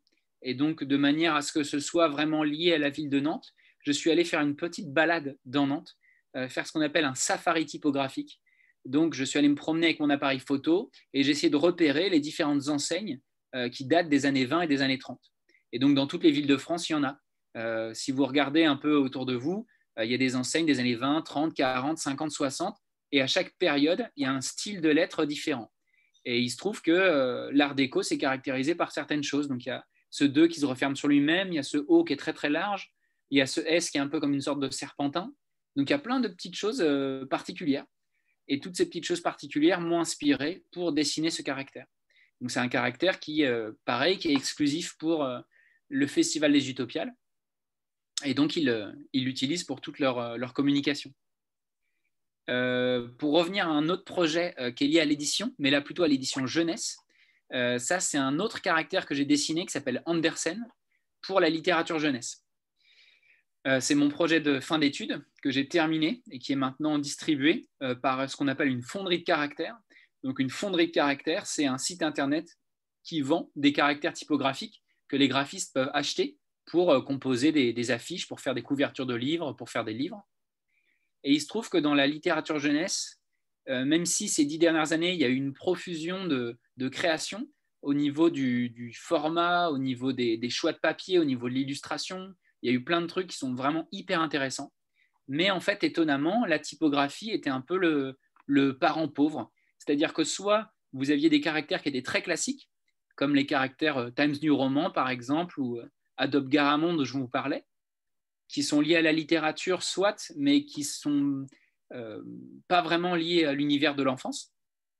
Ou alors, à l'inverse, vous aviez des caractères comme ceux qui sont à droite, qui sont beaucoup plus, comment dire, hum, beaucoup plus exagéré. En fait, c'est des caractères qui seraient enfantins, mais du coup, est-ce que si on écrit un livre pour enfants, on doit forcément l'écrire avec des, lettres très très rondes qui dansent un peu dans tous les sens?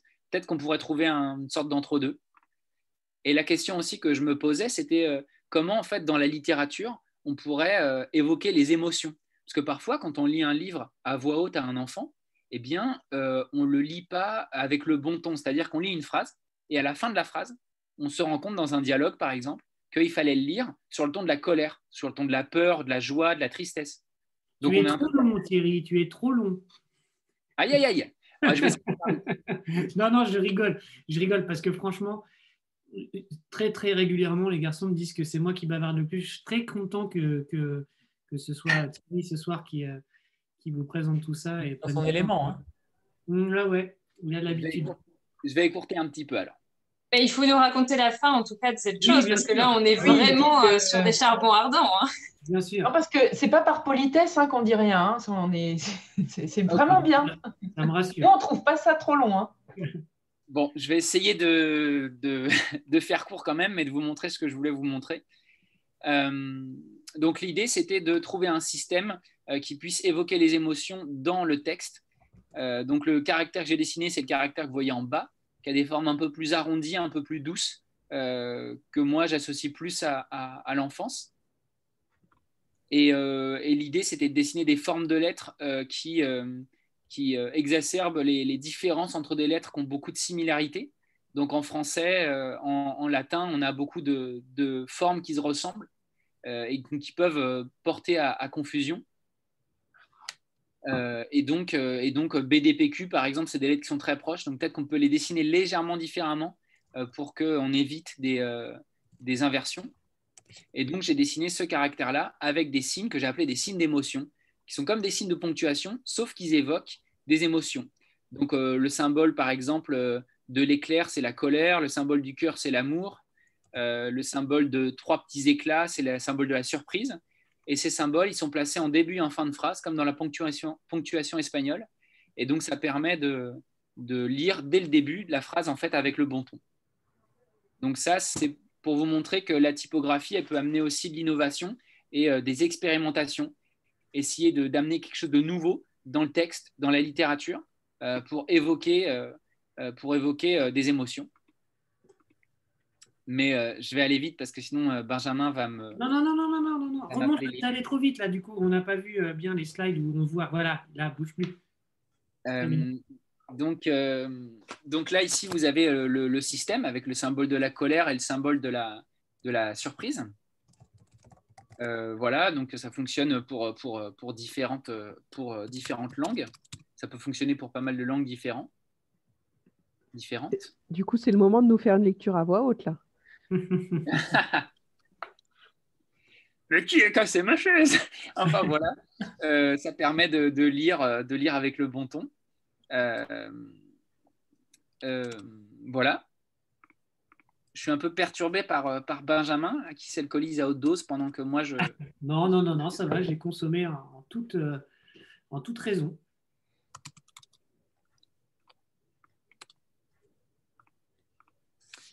Et donc, on en revient un petit peu à de, à de l'édition qu'on connaît, puisque là, on va parler de, Turco, donc euh, un livre qu'on a, euh, qu'on a sorti, c'est le premier livre qu'on a sorti chez, chez Bouclard, euh, dans une collection qui s'appelle Tout est vrai ou presque. Le spoil pas, si tu veux, je le présente. Ah là là, mais je t'en prie, Benjamin. non, du coup, tu vas pouvoir montrer les, les, les, visuels au fur et à mesure, ça va être très bien. donc, euh, je vous parlais de Sylvain Chantal tout à l'heure qui, a fait qu'on qu sommes connectés avec, euh, avec Clément. Euh, donc, à l'hiver 2018-2019, ça devait être au mois de janvier, donc début 2019, Sylvain, qui est un ami, qui est, journaliste, que je connais depuis très longtemps, parce qu'on collabore sur un certain nombre de projets, m'appelle tard le soir. Me dit Attends, je vais te lire un truc tu me dis ce que, ce que tu en penses. Il sait qu'on vient de montrer euh, on a créé euh, Bouclard en, juin 2018. Euh, et la revue, la première, est sortie en fin d'année 2018, tout début 2019. donc il m'appelle à peu près au moment de la sortie de la revue. Il sait qu'on a des velléités de, voilà, de sortir des livres, de, publier des livres.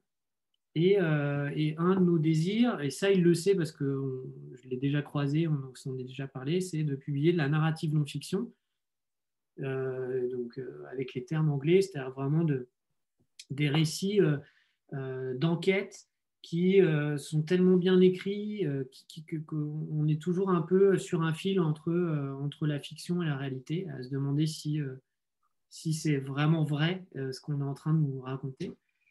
donc un des pères fondateurs et nous qu'on aime beaucoup, qui est, je vous ai préparé, j'ai un gros stock de bouquins à côté de moi, donc qui est un peu avec Clément, euh, dans nos, euh, dans nos inspirations, c'est euh, Hunter Thompson. Qui a, écrit Las Vegas Parano, entre autres, qui est un journaliste qui était complètement, cinglé, qui en fait se mettait dans les conditions réelles pour écrire sur ces sujets. Par exemple, il a fait le marathon d'Honolulu, ivre-mort et, et, sous acide, comme ce qu'il raconte dans Las Vegas Parano, pour le raconter dans les conditions complètement folles. Euh, pour la petite histoire d'ailleurs, un des super amis de, Hunter Thompson, euh, c'est Johnny Depp. Et, en fait, Johnny Depp, à la, mort d'Hunter Thompson, il y, a, il y, a, quelques années, il n'y a pas très très longtemps, lui a fait fabriquer un truc à sa démesure, c'est-à-dire il lui a fait fabriquer sur mesure un canon dans un acier complètement incroyable. voilà le canon. Euh, avec euh, voilà, une cérémonie où ils ont tiré des coups de canon euh, dans sa propriété. voilà, de, de, qui, avait, voilà, qui, était canon payé par Johnny Depp avec plein d'invités. Enfin, voilà, un truc assez fou. D'ailleurs, il a son fils qui a écrit une super biographie publiée, chez Globe, qui, est un, très très bon éditeur. donc, nous, voilà, on était un peu dans ce truc-là. Et vous allez voir la connexion avec Globe. C'est qu'un des traducteurs de Globe euh, s'appelle Cyril Gay. Et, euh, ah, euh, on a reçu, qui est éditeur de, Martiali. Voilà, que vous avez déjà reçu avec, avec Clémence, son associé. alors, je, lis juste ce que dit Sylvie, qui, qui, qui doit partir. voilà, donc effectivement, on pourra peut-être aussi, Thierry pourra peut-être vous donner la présentation si vous voulez y revenir de façon posée. Euh, et donc, du coup, on, a beaucoup discuté avec, euh, avec Cyril et, Clémence. Euh, on s'est croisés à, plusieurs reprises sur des salons, notamment un excellent salon à Paris qui a eu lieu l'année dernière et qui aurait dû avoir lieu précisément le week-end prochain. Et nous sommes très très tristes qu'il n'ait pas lieu, mais il reviendra l'année prochaine, qui s'appelle Mille Mi-Raisin. Un salon, comme son nom l'indique, moitié éditeur indépendant, moitié vigneron. Euh, donc c'est vraiment excellent. Ça se passe à la Bellevilloise, euh, euh, du coup à Ménilmontant, à Paris. Et, donc voilà, on, s'est rencontrés. On a même fait venir Cyril à, Nantes pour parler à nos étudiants. Et on a ce point commun d'aimer la narrative non-fiction. Ils ont dû longuement vous présenter leur maison. Et Cyril et Clémence sont très très importants pour nous puisque plus précisément Cyril euh, nous, a, nous a beaucoup aidé depuis le départ. C'est un peu un mentor, un conseiller occulte. Euh, donc euh, voilà, qui nous, a, qui nous a donné plein, plein d'infos. il se trouve qu'ils ont une maison, voilà, qui, ils ont dû vous l'expliquer aussi, qui a, cartonné, qui, est parti de voilà d'un projet petit qui est devenu moyen et puis qui est devenu assez gros au tel point qu'ils se sont fait racheter par Delcourt. Euh, et, on, voilà, on était un peu dans la, même veine. Nous, on voulait euh, publier de la narrative non-fiction, mais, francophone, sans, sans, se prendre la tête avec les droits, parce que c'est assez compliqué. Euh, et avec la traduction aussi, parce que c'est onéreux. Et, et, du coup, pas besoin de ça pour avoir un bon sujet, puisque je reviens à, l'histoire de, du départ. Sylvain me dit, il commence à venir le début du texte. Et en gros, l'histoire de, de Turco, tous les dimanches, Sylvain euh, va manger un rôti patate euh, chez sa mamie, euh, chez sa grand-mère. D'ailleurs, je découvre à ce moment-là que, en fait, il a des origines libanaises. Je, connais Sylvain depuis 15 ans et je ne savais pas du tout qu'il avait des origines libanaises. Et, et sa grand-mère, autour du rôti patate traditionnel du dimanche, lui dit Est-ce que tu savais que ton arrière-grand-oncle était euh, le chauffeur du Négus Hélé Sélassié. Et euh, donc là, il se dit, euh, le Négus Hélé Sélassié, donc empereur d'Éthiopie, qui est devenu, qui, était le, messie des, des Rastafari.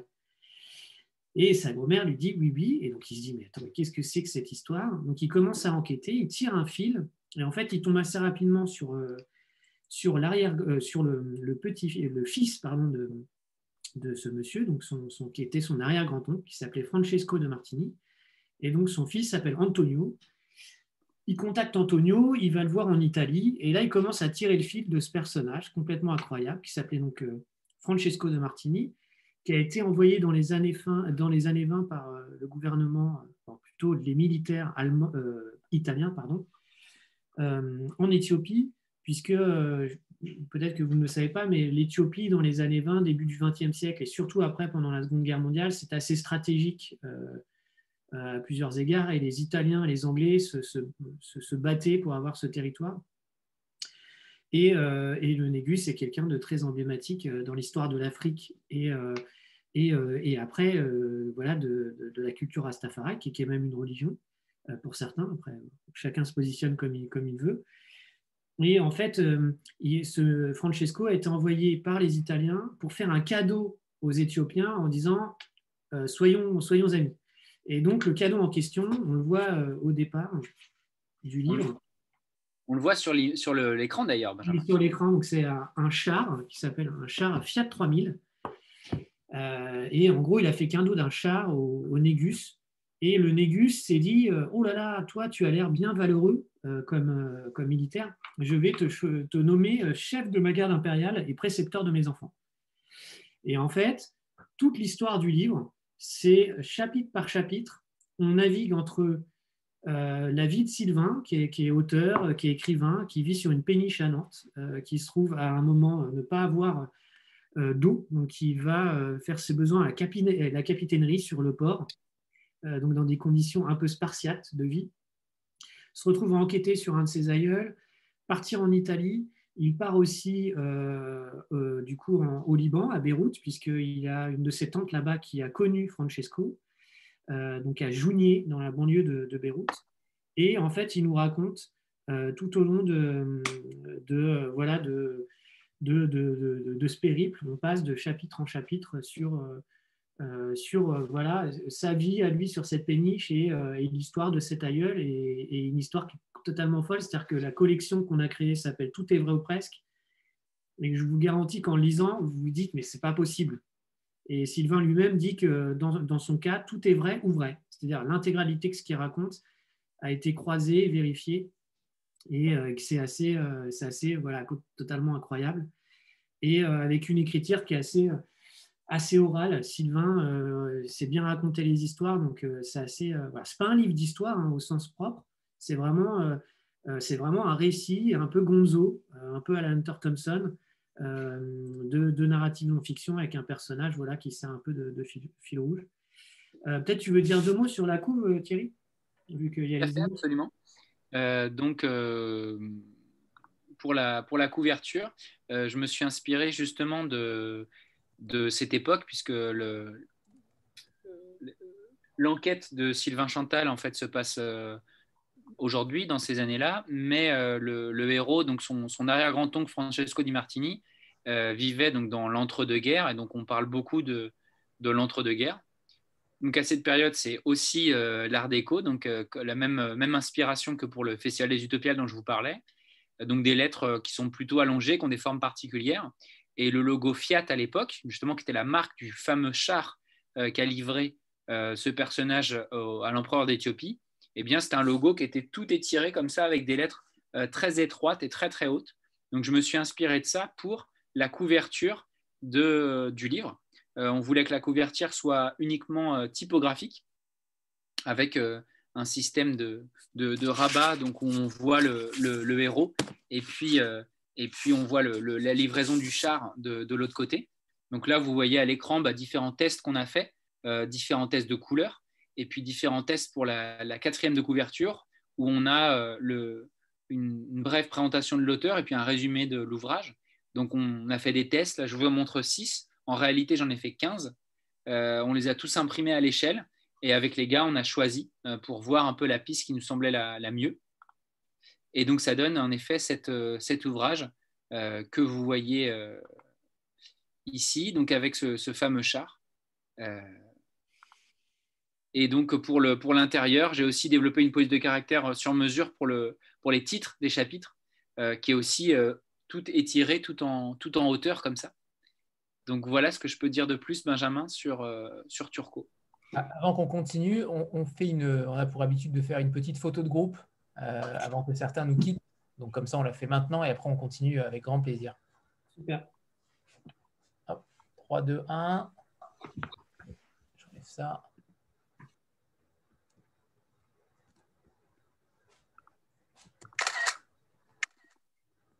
C'est bon, super, parfait. Je vois que Christelle, tu as déjà un exemplaire avec toi. Merci. Euh, donc le livre, euh, peut-être euh, après on va, on va vous emmener vers la dernière publication, le, second livre. et on a un petit invité surprise. Je vais lui faire un petit message. Anthony, ça sera après à toi. Ah mince, il n'est plus disponible.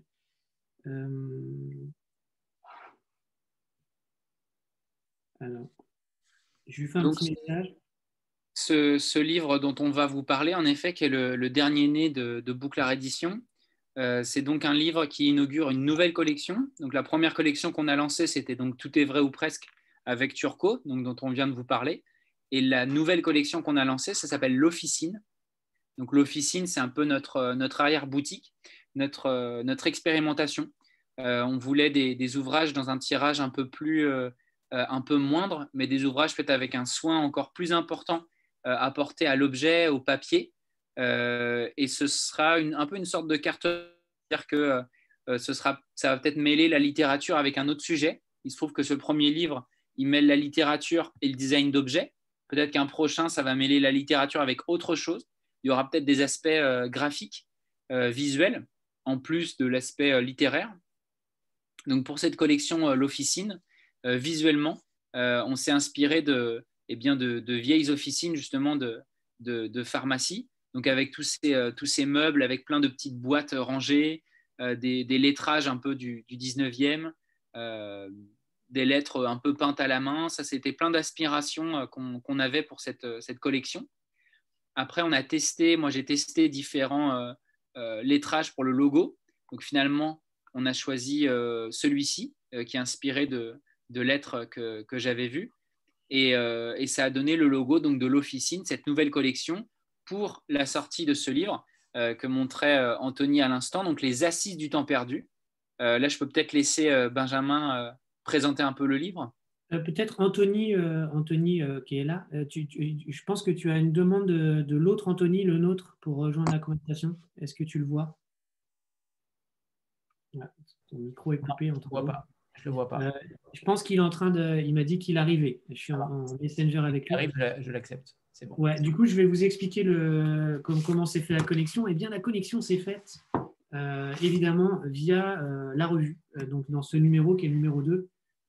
Euh, donc, on, travaille dans une école de design, comme je vous disais, qui s'appelle le CV. Je fais un jury. À ma droite, dans le jury, il y a une jeune femme qui s'appelle Émilie Oussa, qui est autrice, qui, qui- qui écrit des très, très beaux, très, très beaux romans publiés par. Hmm? Chez l'Observatoire? Voilà, chez l'Observatoire, exactement, qui ont eu une bonne, très bonne presse et une très très bonne écrivaine, euh, qui avant était publiée chez, dans une autre maison d'édition, je crois que c'est euh, chez De Noël, euh, je ne sais plus, bref.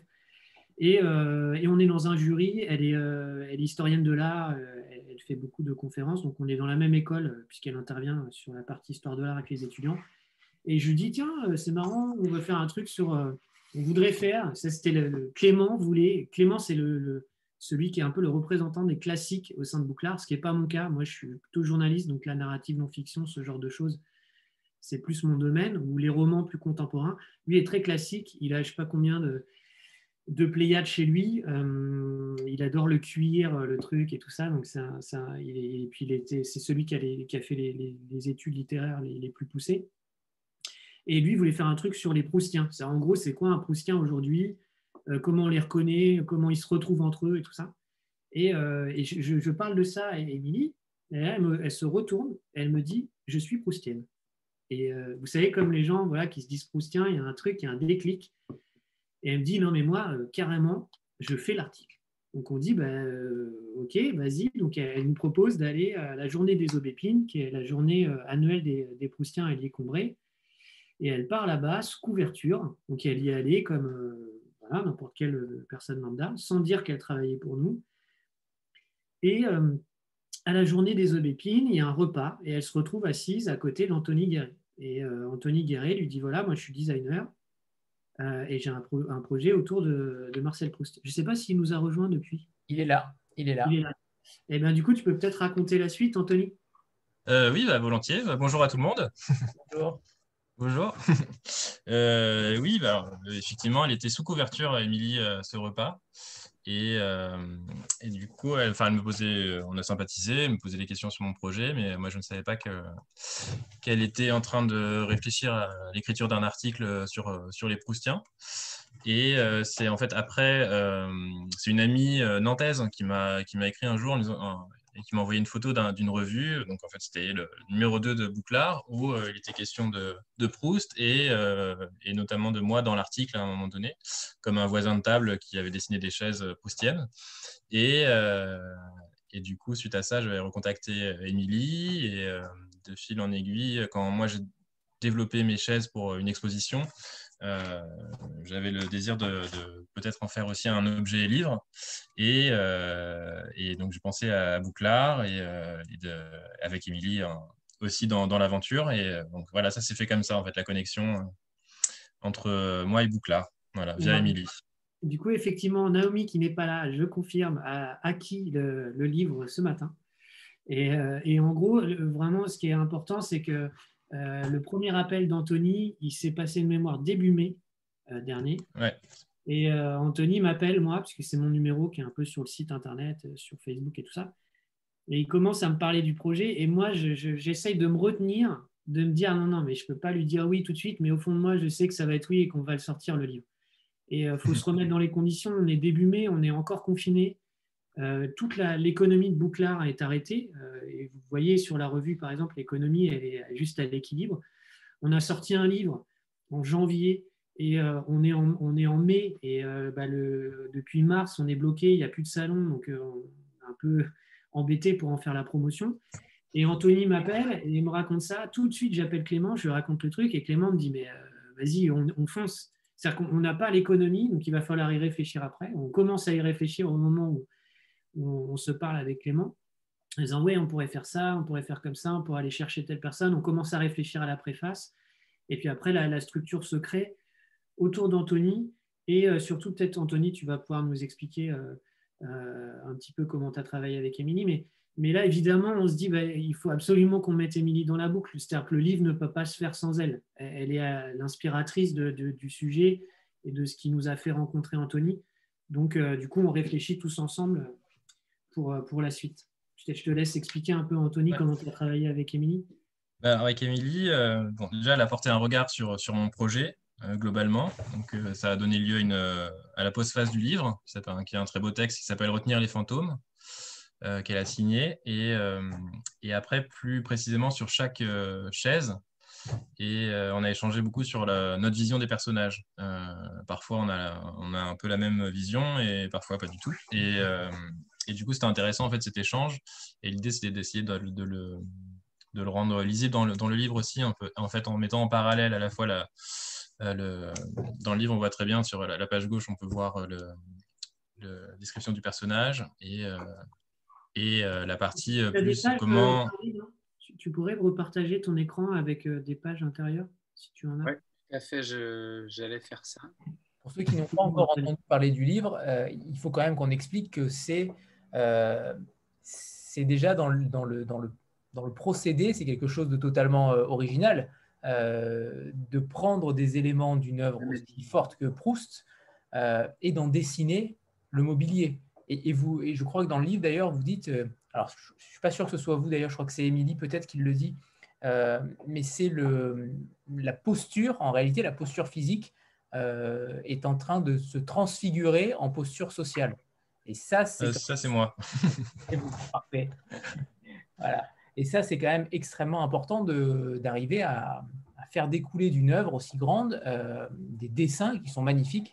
Euh, Merci. Vous avez fait quelque chose d'unique, hein, tout simplement. C'est véritablement très particulier, c'est très singulier comme approche. D'ailleurs, je crois que c'est noté comme un projet prométhéen euh, oui. oui, oui, parce que c'est vrai que c'est un peu donné vie. Enfin, c'est modestement, c'est ma vision des personnages, c'est essayer de les rendre euh, vivants en fait, d'une certaine façon. Euh, comment amener la, fiction, cette fiction qui m'a tant marqué dans, la réalité en fait. Et ma réalité à moi, c'est le mobilier en fait. Donc c'est une façon de, de, leur donner vie. Et quand vous parliez de posture tout à l'heure, c'est parce que pourquoi des chaises? Parce que pour moi, les chaises, c'est vraiment les assises en général euh, c'est le meuble avec lequel on peut le plus exprimer de choses parce qu'on exprime une, posture physique, une attitude. Quoi. La façon de s'asseoir, c'est euh, vraiment, euh, ça en dit beaucoup sur la personne, d'où elle vient, son milieu social, son, ce qu'elle veut renvoyer aussi aux autres. consciemment ou inconsciemment. Et, donc, j'essayais de dessiner des, non seulement donner une esthétique à ces chaises qui reflètent ma vision du personnage, mais aussi d'induire une, une attitude avec ces chaises, une façon de s'asseoir qui correspondent à ces personnages-là. Je ne sais pas si, si, Thierry peut nous partager ça. Je ne sais pas s'il restait encore des, des slides. Il n'y en avait pas beaucoup en fait de ce que j'ai vu. Oui, j'avais quelques images, mais j'en ai, J'en ai pas beaucoup, j'en ai mis dans le, dans le fil de, discussion, là, dans la conversation. Mais c'était en privé, uniquement à moi. Et du coup, ah oui. Euh, et oui, les, autres n'ont pas pu le voir, c'est pour ça. Euh, du coup, euh, vous avez des clichés sur. on a, alors là, souvent, on, fait plutôt que mettre les, juste les couvertures de nos livres sur le site internet ou quand on fait la promotion, on fait vraiment des, des photos des objets, puisque c'est pour nous, ça va ensemble. Il faut qu'on montre comment est fabriqué le, volume, combien de pages ça représente, comment est fait. Euh. Donc là, du coup, euh, l'idée de l'officine et de travailler sur ce projet-là, c'était d'amener, vous voyez, ce côté un peu cabinet de curiosité. Donc il y a la DA qui a expliqué euh, Thierry avec ses cases un peu d'apothicaire dans lequel on va ranger. Ça représente aussi un peu une bibliothèque, hein, si on tire un peu le fil. Et on voulait aussi avoir ce côté un peu caché, dévoilé. Donc on a travaillé avec le même papetier que sur l'ensemble de nos publications, qui se trouve être un, papetier italien, euh, connexion un peu avec notre personnage euh, du Turco, euh, qui s'appelle les papiers Fedrigoni. et on s'est dit, on va faire, on va faire un côté un peu caché, dévoilé, avec un calque transparent, qui est un peu cotonneux, qui est vraiment hyper, hyper beau et qui a un vrai toucher. Donc là, encore une fois, c'est nous, on est le livre, enfin en tout cas moi et Clément, Thierry, c'est la même chose. Le livre, c'est notre vie. C'est-à-dire que c'est un objet qui est vivant, qui est inerte, mais qui est vivant. C'est-à-dire que c'est comment on va le toucher, comment on va l'ouvrir, comment on va le sentir, le, contact qu'on va avoir avec le papier. Et tout ça, nous, on y pense euh, dès le départ. Et euh, du coup, on s'est dit, allez, on a demandé à notre papetier, qu'est-ce que tu aurais qui correspondrait à ce côté caché dévoilé? Il nous a parlé de ce papier calque qui, euh, s'appelle Pergamenata Bianco. ensuite, on a discuté avec lui sur les papiers intérieurs. Le papier intérieur, c'est le même que la revue. Euh, sauf pour euh, la garde avant et la garde arrière. C'est les quatre pages qu'il y a au départ et quatre pages à l'arrière, puisque c'est un livre qui n'a pas de dos. C'est euh, ce qu'on appelle une, reliure suisse. Donc la reliure est apparente. Et, et du coup, on cherchait un imprimeur. Et habituellement, le livre, enfin l'imprimeur de Turco, c'est un imprimeur qui est en Vendée, qui fait vraiment des objets euh, Turco a été imprimé à 750 exemplaires avec des cahiers, c'est un peu technique, il faut avoir un peu le système de prod euh, pour les sortir euh, et être un peu équipé. alors que la revue, on travaille avec un éditeur qui s'appelle, un imprimeur qui s'appelle Allé dans la banlieue nantaise et qui est moins équipé à la base pour ce genre de production, mais qui fait pour nous la revue puisque ça correspond à ce qu'il peut faire. Et il s'appelle François. Et François me dit on lui parle du projet. Euh, en fait, on fait pas mal de Facebook Live euh, avec, voilà, on invite nos auteurs et les gens avec qui on contribue dans la revue. Et on mange ensemble en live. Vous pouvez regarder sur notre Facebook. On mange et on parle, on parle des projets. Et on a invité au mois de juillet pour parler de, nos projets en cours notre, notre éditeur, notre imprimeur, pardon. Et, François nous a dit non, non, mais moi, je, vous le fais le truc. Je vous le fais, je vais, trouver un système pour euh, pouvoir le faire. Et il a réussi à, retravailler un peu son process de fabrication, à, trouver la main-d'œuvre en interne et avec un prestataire euh, pour faire ce qu'on voulait en termes de fab. Euh, c'est-à-dire voilà, une, couture qui est particulière, une reliure qui est particulière, une surjaquette et un façonnage qui du coup est assez long puisque là on est sur un process de fabrication qui est à peu près trois fois plus long que ce qu'on peut faire sur la revue. Euh, donc, euh, il y a un vrai travail de soin. Après, on, le fait, c'est un petit tirage hein, de 500 exemplaires et c'est l'ADN de l'officine, c'est-à-dire ce petit objet un peu précieux euh, sur lequel on voulait donner un bon écrin au, projet d'Anthony et auquel Anthony, on l'a associé sur toutes les phases de réflexion. On lui a dit un peu où on en était, comment on voyait la pagination. C'est ça la partie de Clément aussi. Euh, Clément qui a l'habitude, euh, c'est son expertise aussi euh, sur la pagination, le nombre de pages qu'il va falloir, comment on va organiser les vis-à-vis et tout ça. Et on a essayé de, prendre la richesse du projet d'Anthony pour le, transformer en livre, parce que c'est n'est pas évident, il faut qu'on respecte à la fois son travail et en même temps qu'on montre quelque chose qui n'est pas un catalogue d'exposition. c'est pas un catalogue d'exposition de, de, des assises d'Anthony. C'est autre chose. C'est un livre qui est siglé et bouclard, avec lequel on a travaillé avec Anthony.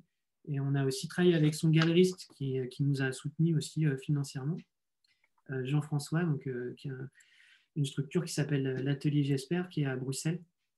Et, plus Émilie, et la préface aussi euh, peut-être tu veux expliquer ton choix de, préfacier, euh, Anthony? Parce que c'est quelqu'un de renom. Euh, ton micro est coupé, je crois. Oui, le micro est coupé. Oui, pardon. Alors, oui, donc c'est le préfacier, c'est Jérôme Bastianelli. Et en fait, c'est le président de la Société des Amis de Marcel Proust, dont je fais partie. Et, et donc, c'est cette société qui organise la journée des aubépines, où j'ai rencontré Émilie. Euh, et donc, euh, ça s'est fait assez naturellement. Enfin, j'ai proposé assez rapidement à, l'équipe de Bouclard de travailler avec Jérôme Bastianelli pour, cette préface, euh, parce que je savais qu'il allait ouvrir le champ sur, sur les artistes et sur les, musiciens, sur, sur les chorégraphes, les gens qui s'approprient l'œuvre de Proust avec leur, avec leur médium, pour, pour introduire mon travail à moi. Voilà, qui est juste un travail de plus sur Proust, parce qu'il faut s'inspirer euh, tellement de monde euh, dans plein d'univers différents. Euh, donc, donc, voilà.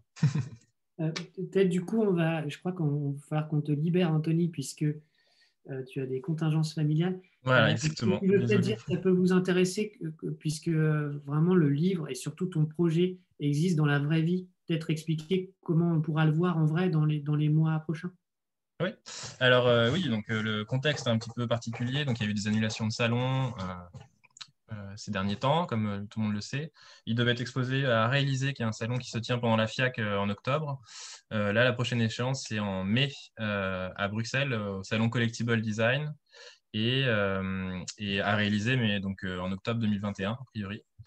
Et, d'ici là, d'ici à mai, il y aura des sorties euh, par, épisode de, certaines chaises euh, de façon plus ou moins digitale. Voilà. Donc là, il y a une première chaise qui est la chaise Odette qui a été euh, lancée et qui est en ce moment même exposée dans une librairie à Paris qui s'appelle l'Impromptu, qui présente le livre et également donc la chaise en vitrine et des maquettes.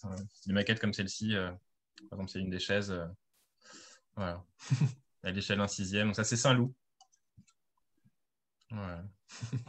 Euh, l'impromptu, c'est dans le 11e arrondissement, rue Sedaine, à, on va dire 150 mètres de la place de la Bastille.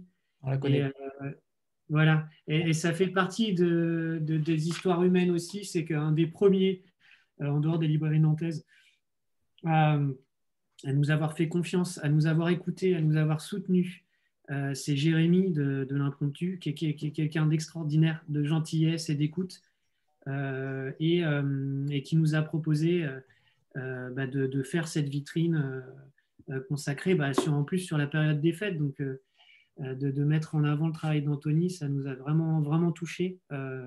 et c'est quelqu'un qui défend toutes nos publications depuis le début, qui nous a invités à plusieurs reprises.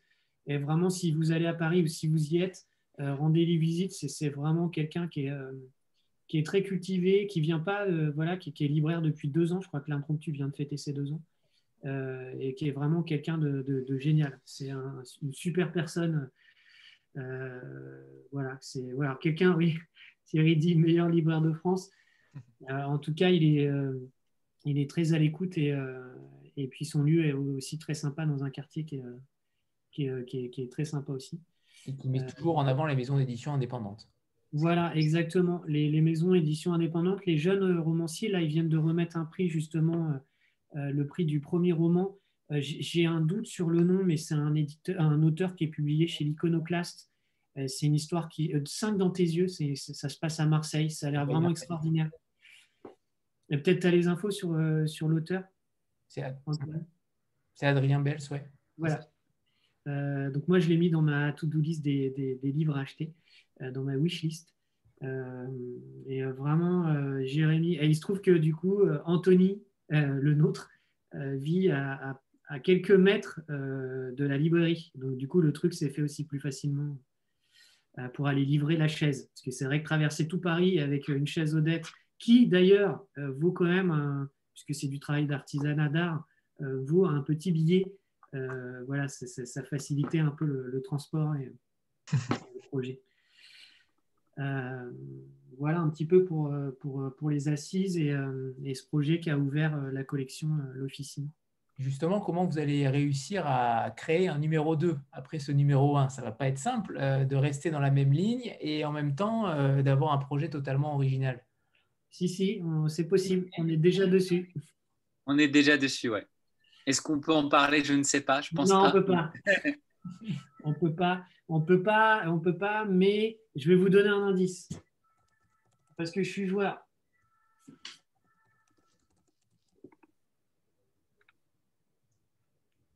Voilà, c'est tout. ça sera a priori plutôt pour 2022. Euh, on va vous expliquer un peu ce qu'on va publier en 2021, mais euh, on, s'associe à des gens, c'est le cas d'Emilie de, et d'Anthony. Et euh, là, sur ce projet d'officine, on va aussi s'associer avec quelqu'un dont l'édition n'est pas le métier, qui n'est pas auteur, a priori, ou autrice, ce qui est le cas d'Anthony. Hein. Euh, et on a un projet aussi qui, est très excitant et euh, qui, euh, qui, qui, voilà, qui, qui, qui, nous excite beaucoup sur ce que ça peut donner. L'idée, c'est aussi de ne pas forcément être à chaque fois sur les mêmes formats. On ne sera pas forcément sur le même format que les assises, c'est un petit format. on sera peut-être sur quelque chose d'un peu différent. puisque. en dire plus. Voilà c'est euh, voilà, c'est euh, pour chaque projet. on a plein de références. Hein. Euh, Clément aime bien. Moi, qui lit beaucoup de BD, j'aime beaucoup. Donc, ça, ça aussi hmm? Donc, ce serait une BD Non, ce ne sera pas forcément une BD, mais non, parce qu'il y a un, j'ai oublié son nom, David Adams, qui, qui, a créé une maison d'édition. Peut-être on pourra vous remettre la référence. Euh, où en fait chaque livre est différent, c'est-à-dire qu'il y a une vraie histoire et après il fait des coffrets qu'on peut, euh, c'est uniquement publié aux États-Unis. Et il est d'ailleurs écrivain et, euh, c'est lui qui a cofondé la revue The Believer, qui est aussi une source d'inspiration pour nous en termes de revue, qui est une revue américaine qui a été un temps rééditée en France par, par, par les éditions Inculte. Euh, mais qui n'est plus euh, republié. Et, en fait, sur ces formats un peu différents, euh, ouais, Anthony doit nous quitter. Merci Anthony. Désolé pour. Merci Anthony. Ouais, pour le retard. et donc moi, c'est Chris Ware qui vient de sortir Rusty Brown chez Delcourt et, et qui a un, principe un peu qui s'appelle les novelty, Acme Novelty Story. Et à chaque fois, chaque livre a un format différent. Et on est un peu dans cette idée-là essayer de surprendre par les formats, surprendre un peu les lecteurs et puis les, libraires hein, qui nous défendent, euh, de se dire mais quelle va être la, prochaine publication de, de Bouclard. Euh, on parle énormément, ça fait déjà deux heures, c'est incroyable. va très vite. Mais on n'a pas parlé d'ailleurs de la fréquence de la revue. Euh, en 2019, il y en a eu deux. Cette année, il n'y en a eu qu'une, mais à cause du confinement. Mais est-ce qu'il y a un rythme particulier? Est-ce que vous vous obligez à en créer deux ou trois par an? Vas-y Thierry. Non, euh, au, tout départ, euh, quand on a lancé le, projet, euh, on n'avait que la revue. Et l'idée, c'était de publier la revue Bouclard tous les six mois. Et après, au fur et à mesure des choses, Turco est arrivé, après les assises du temps perdu. Et en ce moment, on a beaucoup, beaucoup de projets dans les tiroirs, dont malheureusement, on ne peut pas vous parler, mais on a beaucoup de projets dans les tiroirs. Et donc, on s'est dit que ça nous semblait plus, plus raisonnable de sortir Bouclard une fois par an et euh, entrecouper les sorties de Bouclard par des sorties de livres. Euh, puisque maintenant, on va jouer sur plusieurs choses à la fois et en même temps sur plusieurs collections en parallèle. Donc, ça nous fait pas mal de, travail en perspective. Euh, mais on est très attaché à, la revue, donc on veut continuer de, travailler sur la revue aussi. donc, on a, on a transformé un peu, là, on a changé la périodicité pour, pour annuel. On l'a transformé en annuel. On est passé de semestriel à annuel. Ah, c'est pour vraiment pour les raisons qu'on vous a évoquées, un peu économiques, c'est-à-dire qu'elle coûte assez cher. Euh, et, aussi, ça prend énormément de temps de faire une revue. Une revue semestrielle, euh, en fait, c'est qu'elle est en turnover euh, constamment. C'est-à-dire qu'au moment où on va en conclure une, il va falloir qu'on bosse sur celle d'après. Et du coup, ça ne nous laissait pas le temps de bosser sur les livres. en gros, une revue, c'est six mois de boulot entre le moment où on commence à passer les commandes euh, le moment où on demande euh, à un illustrateur, une illustrateur de, euh, illustratrice de faire la couverture, après l'aspect rédactionnel, l'aspect relecture, la fabrication, l'impression, la livraison, c'est six mois, donc c'est très long. enfin, c'est moyennement long dans l'édition, mais en tout cas, on voulait, on voulait garder un peu, un peu cette énergie pour, pour publier des livres. Et 2021 alors? alors, 2021, alors on va être pour l'instant sur a priori 5 publications parce qu'on est vraiment des grands malades. C'est-à-dire qu'on est passé de une à deux publications par an euh, à euh, là, théoriquement, on va passer à cinq. Parce qu'on a des grandes ambitions. Alors, non pas pour nous, je pense qu'on n'est pas mégalo, c'est que vraiment, c'est tout ça, c'est là. Euh, c'est notre projet, c'est notre bébé, on y passe beaucoup de temps. On a aussi des activités à côté, on a des familles, comme vous aussi, je pense qu'ils s'impatientent peut-être. Mais en tout cas, c'est ce qui nous anime de faire des livres, d'en lire, d'en faire, de faire les nôtres. Euh, du coup, euh, euh, il y a plusieurs éléments. Déjà, on est un peu dans les coulisses d'une maison d'édition. on a reçu des aides de la région Pays de la Loire qui, soutient beaucoup les, éditeurs indépendants. Il se trouve qu'on fait partie d'un collectif qui s'appelle Colibris, qui est le collectif des éditeurs indépendants Pays de la Loire. Donc, ce qui nous a permis aussi de, économiquement pas trop trop mal nous en sortir. Et là, on vient d'avoir une aide du CNL, euh, sur, euh, qui, est une aide aux revues, donc qui nous permet aussi de continuer. Et je peux vous garantir que pour nous qui avons que deux ans d'existence, euh, d'avoir une aide du CNL, c'est vraiment pas évident et ça nous touche aussi sur, sur l'intérêt et le, le, sérieux que, voilà, que, dégage du coup la maison d'édition. donc ça, c'est plutôt intéressant. Sur les choses sur lesquelles on a travaillé, en, préalable, en préambule, en préambule de ce qu'on va sortir en 2021 et 2022, c'est trouver euh, un scout. Peut-être que vous en avez déjà parlé avec les, autres euh, éditeurs. Euh, c'est un administrateur de, droit, c'est-à-dire pouvoir vendre certains de nos textes en traduction ou en, poche pour voilà, proposer nos livres un peu, un peu plus largement ou ce qu'on publie. et il y a un vrai intérêt euh, sur certaines des publications, on vient de parler de, des assises du temps perdu, mais ça pourrait intéresser d'autres éditeurs, euh, on va dire en Europe, euh, de, publier ce, livre-là dans leur maison d'édition. et sur aussi le poche, puisque c'est une autre source économique intéressante pour la, viabilité de la maison d'édition. Je le précise, hein, aujourd'hui, euh, voilà, on espère que ça sera le cas euh, dans les prochains mois, mais aucun de nous ne perçoit de rétribution de, la maison d'édition. Euh, notre rémunération se fait sur nos activités de freelance.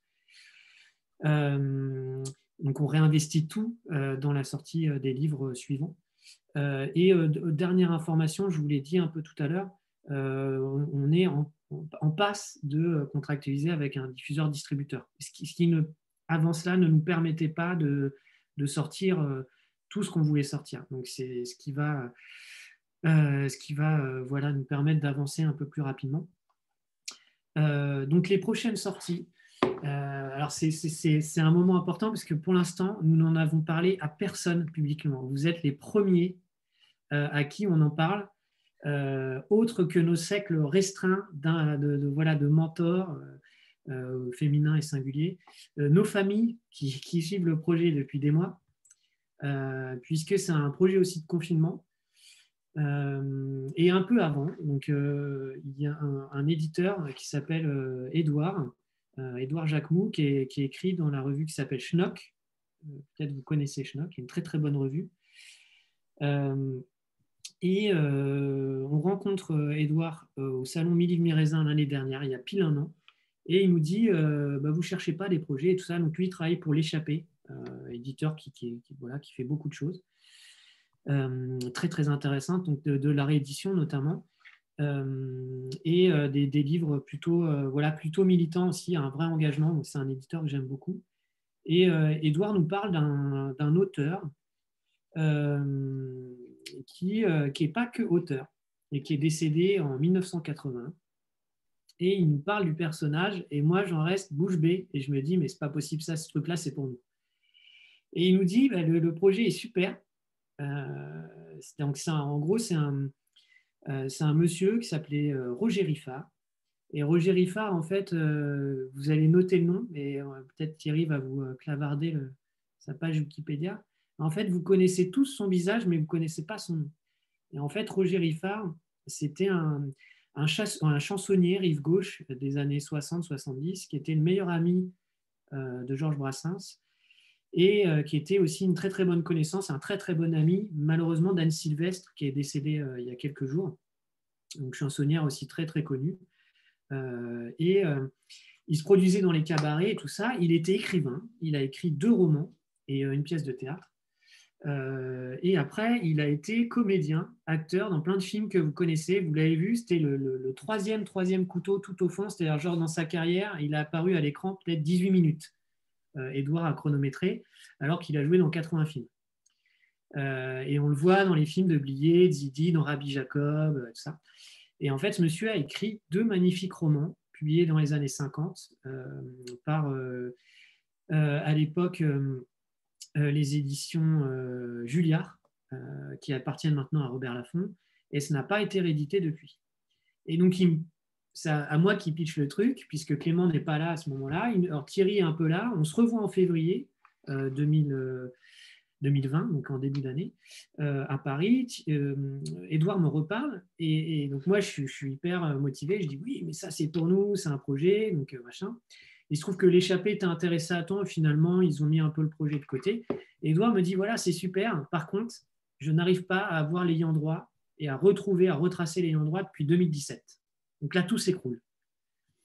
Euh, vous dites ah non, mais le projet, il est super. Le mec, il a, il a plein de vie. Il écrit deux romans qui sont magnifiques, qui n'ont pas été republiés. C'est le meilleur pote de Georges Brassens. En 2021, c'est les 40 ans de sa mort. Et c'était l'espèce d'outsider qui est euh, prolifique et euh, qui a écrit des, textes et qui a écrit plein de magnifiques chansons en plus. C'est un chansonnier, c'est-à-dire qu'il chante mal, il, chante faux, mais il est hyper touchant. Regardez ses vidéos, c'est incroyable. Euh, il a un vrai personnage, il a une vraie gueule et tout ça. Et donc, ben, on se retrouve, euh, on n'a pas le fil. On ne peut pas remonter et on ne peut rien lancer sans avoir les liens pour les raisons que vous comprenez. Donc, ça, il me parle de ça en février.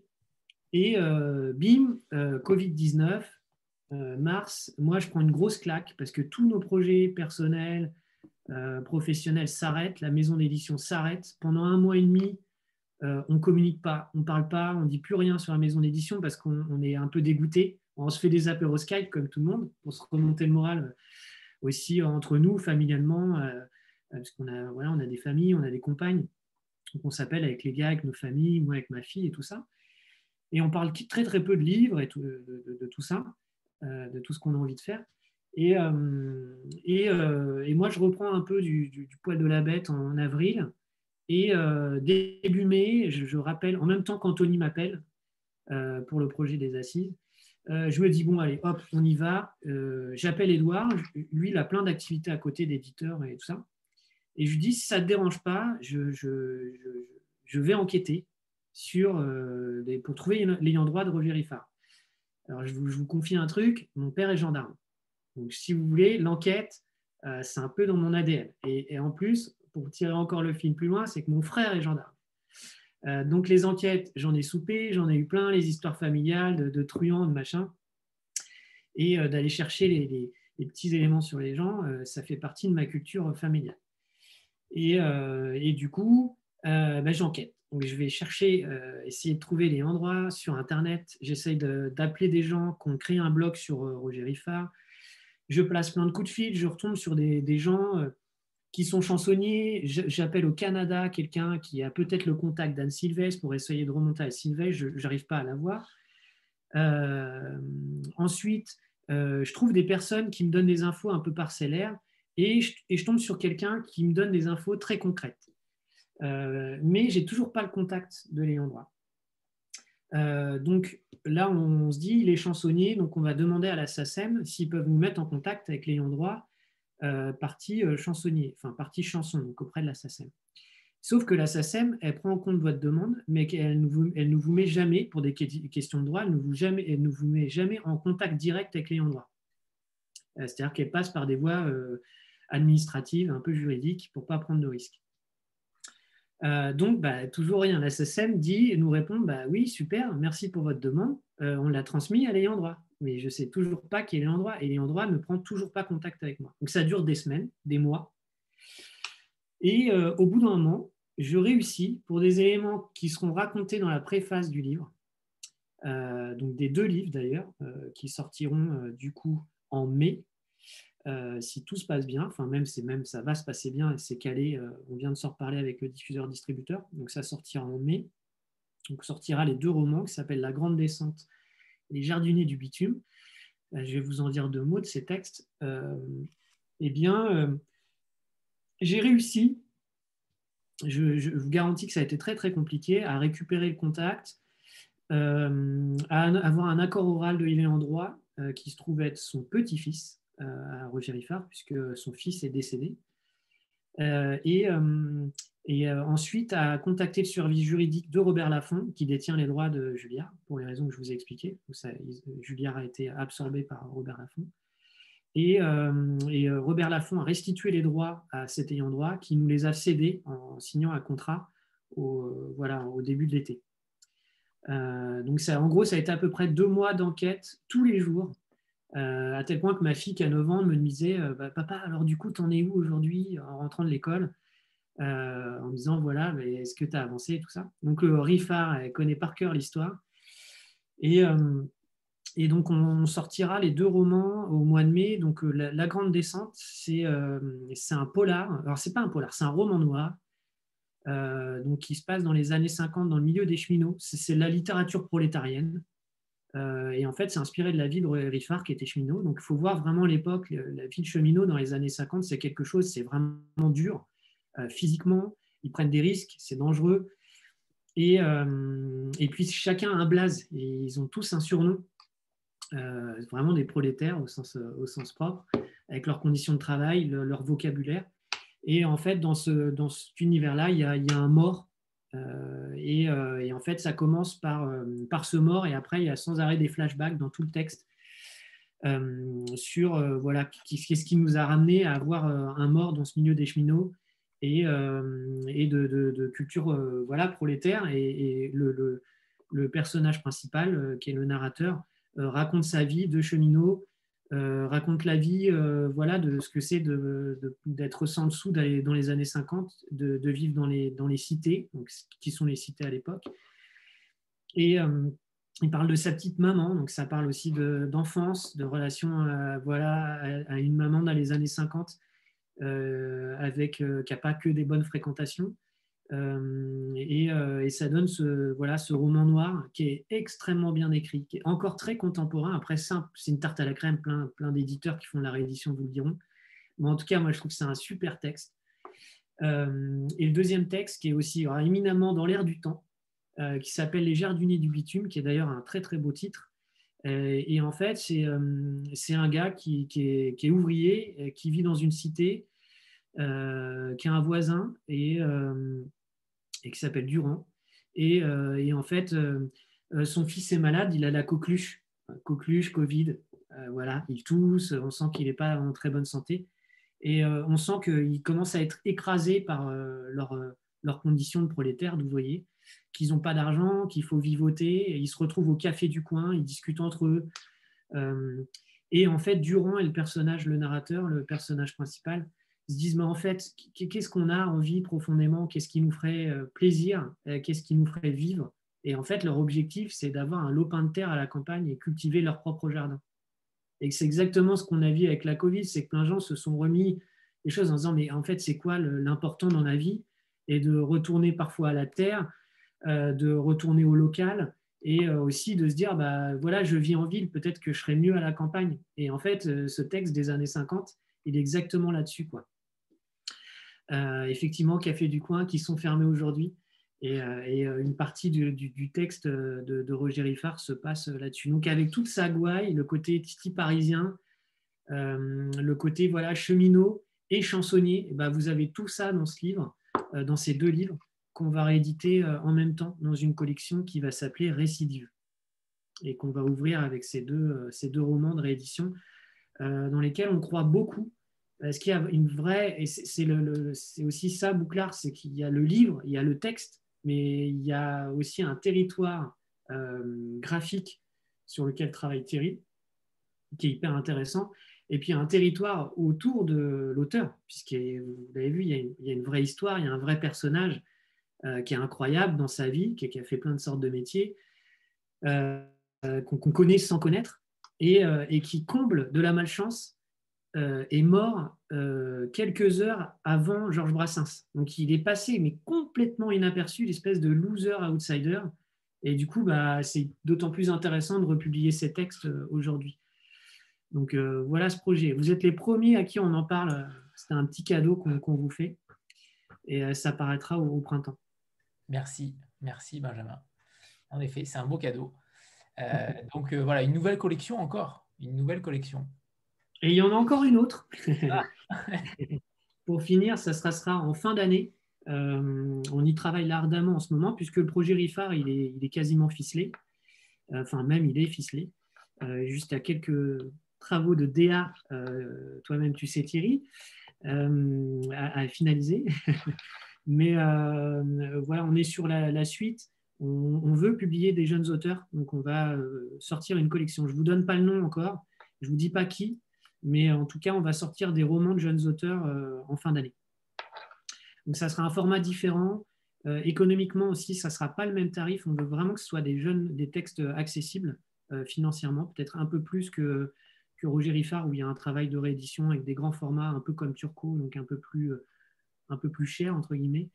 Euh, et là, ce sera des formats un peu plus accessibles, un peu moins chers euh, économiquement, avec, on espère, un design assez pop, assez, assez contemporain, pour aller toujours dans cette veine où on a envie de ramener du graphisme et des beaux visuels sur, sur des livres qu'on a, a, envie de défendre. Donc ça, pareil, on, on, est en train de travailler avec les, les auteurs et les autrices sur, sur les manuscrits. Euh, ils sont en train de les retravailler. Euh, donc euh, voilà, ça sera en gros dans un an. Et, rien jusqu'au printemps? Alors non. Malheureusement, c'est pour toutes les raisons qu'on vous a expliquées, les décalages et tout ça, et surtout, en gros, de travailler avec un diffuseur-distributeur, vu le, retard qu'ils ont pris avec les libraires. En gros, on ne peut pas rentrer dans leur catalogue avant. puisque vous voyez dans le jus total dans lequel sont les libraires, euh, en gros, ils ne seront pas disponibles avant février pour euh, entendre euh, la possibilité de nouvelles sorties auprès des représentants qui vont venir leur en parler. Donc ça veut dire ils vont parler de nos livres en février et en gros, on ne peut pas les sortir avant, le mois de mai.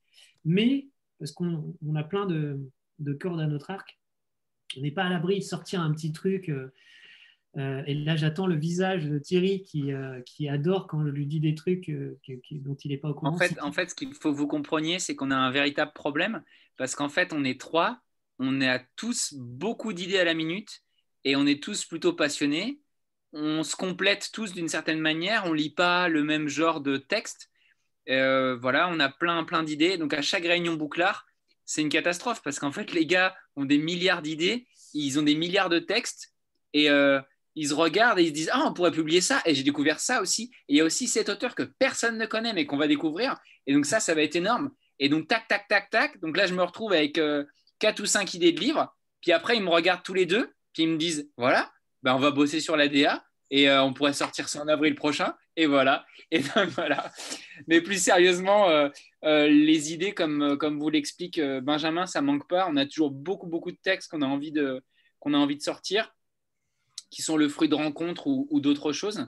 Et donc, en effet, on a, on a un planning euh, assez, euh, assez chargé, mais euh, du coup, de belles, de belles choses, belles nouvelles choses à découvrir. Thierry, juste pour préciser que tu t'inquiètes pas trop, que tu arrives à dormir cette nuit, je, parlais d'un support qui n'est pas un livre, en l'occurrence, dont nous avons parlé hier, où je vous ai donné plusieurs options en disant peut-être qu'on pourrait décaler une des options en début d'année prochaine. Voilà, si tu vois ce que je veux dire, un petit cadeau, on va dire, un peu dans la veine euh, de, la carte euh, que vous avez. Et, euh, ce qu'il faut que vous compreniez aussi, c'est que s'ajoute à tout cela d'autres choses qu'on fait avec Bouclard qui ne sont pas directement de l'édition, mais qui sont liées à l'édition. Puisque comme vous l'a dit Benjamin, il se trouve qu'on est tous les trois intervenants dans une même école, donc pas la même fréquence, mais on est tous les trois intervenants dans une école qui s'appelle le CV, l'école de communication visuelle à Nantes. Euh, et on a déjà organisé plusieurs fois un workshop et on va encore organiser un workshop cette année sur, euh, sur de l'édition. Donc, euh, l'an passé, on avait pris plusieurs textes de science-fiction français du, du, 20e, et oui, 20e, 19e. on avait soumis ces textes aux élèves plusieurs semaines avant. Les élèves se regroupaient par groupe de 4 ou 5. Ils devaient, parmi six textes, en choisir trois qui devaient former une collection, peut-être d'une maison d'édition. Et ils devaient inventer la maison d'édition, faire le logo, faire les trois couvertures des trois livres qu'ils avaient choisis, expliquer pourquoi ils ont choisi ces trois textes, qu'est-ce qui les unit, qu'est-ce qui les lie, et en même temps faire la mise en page intérieure d'un des trois livres.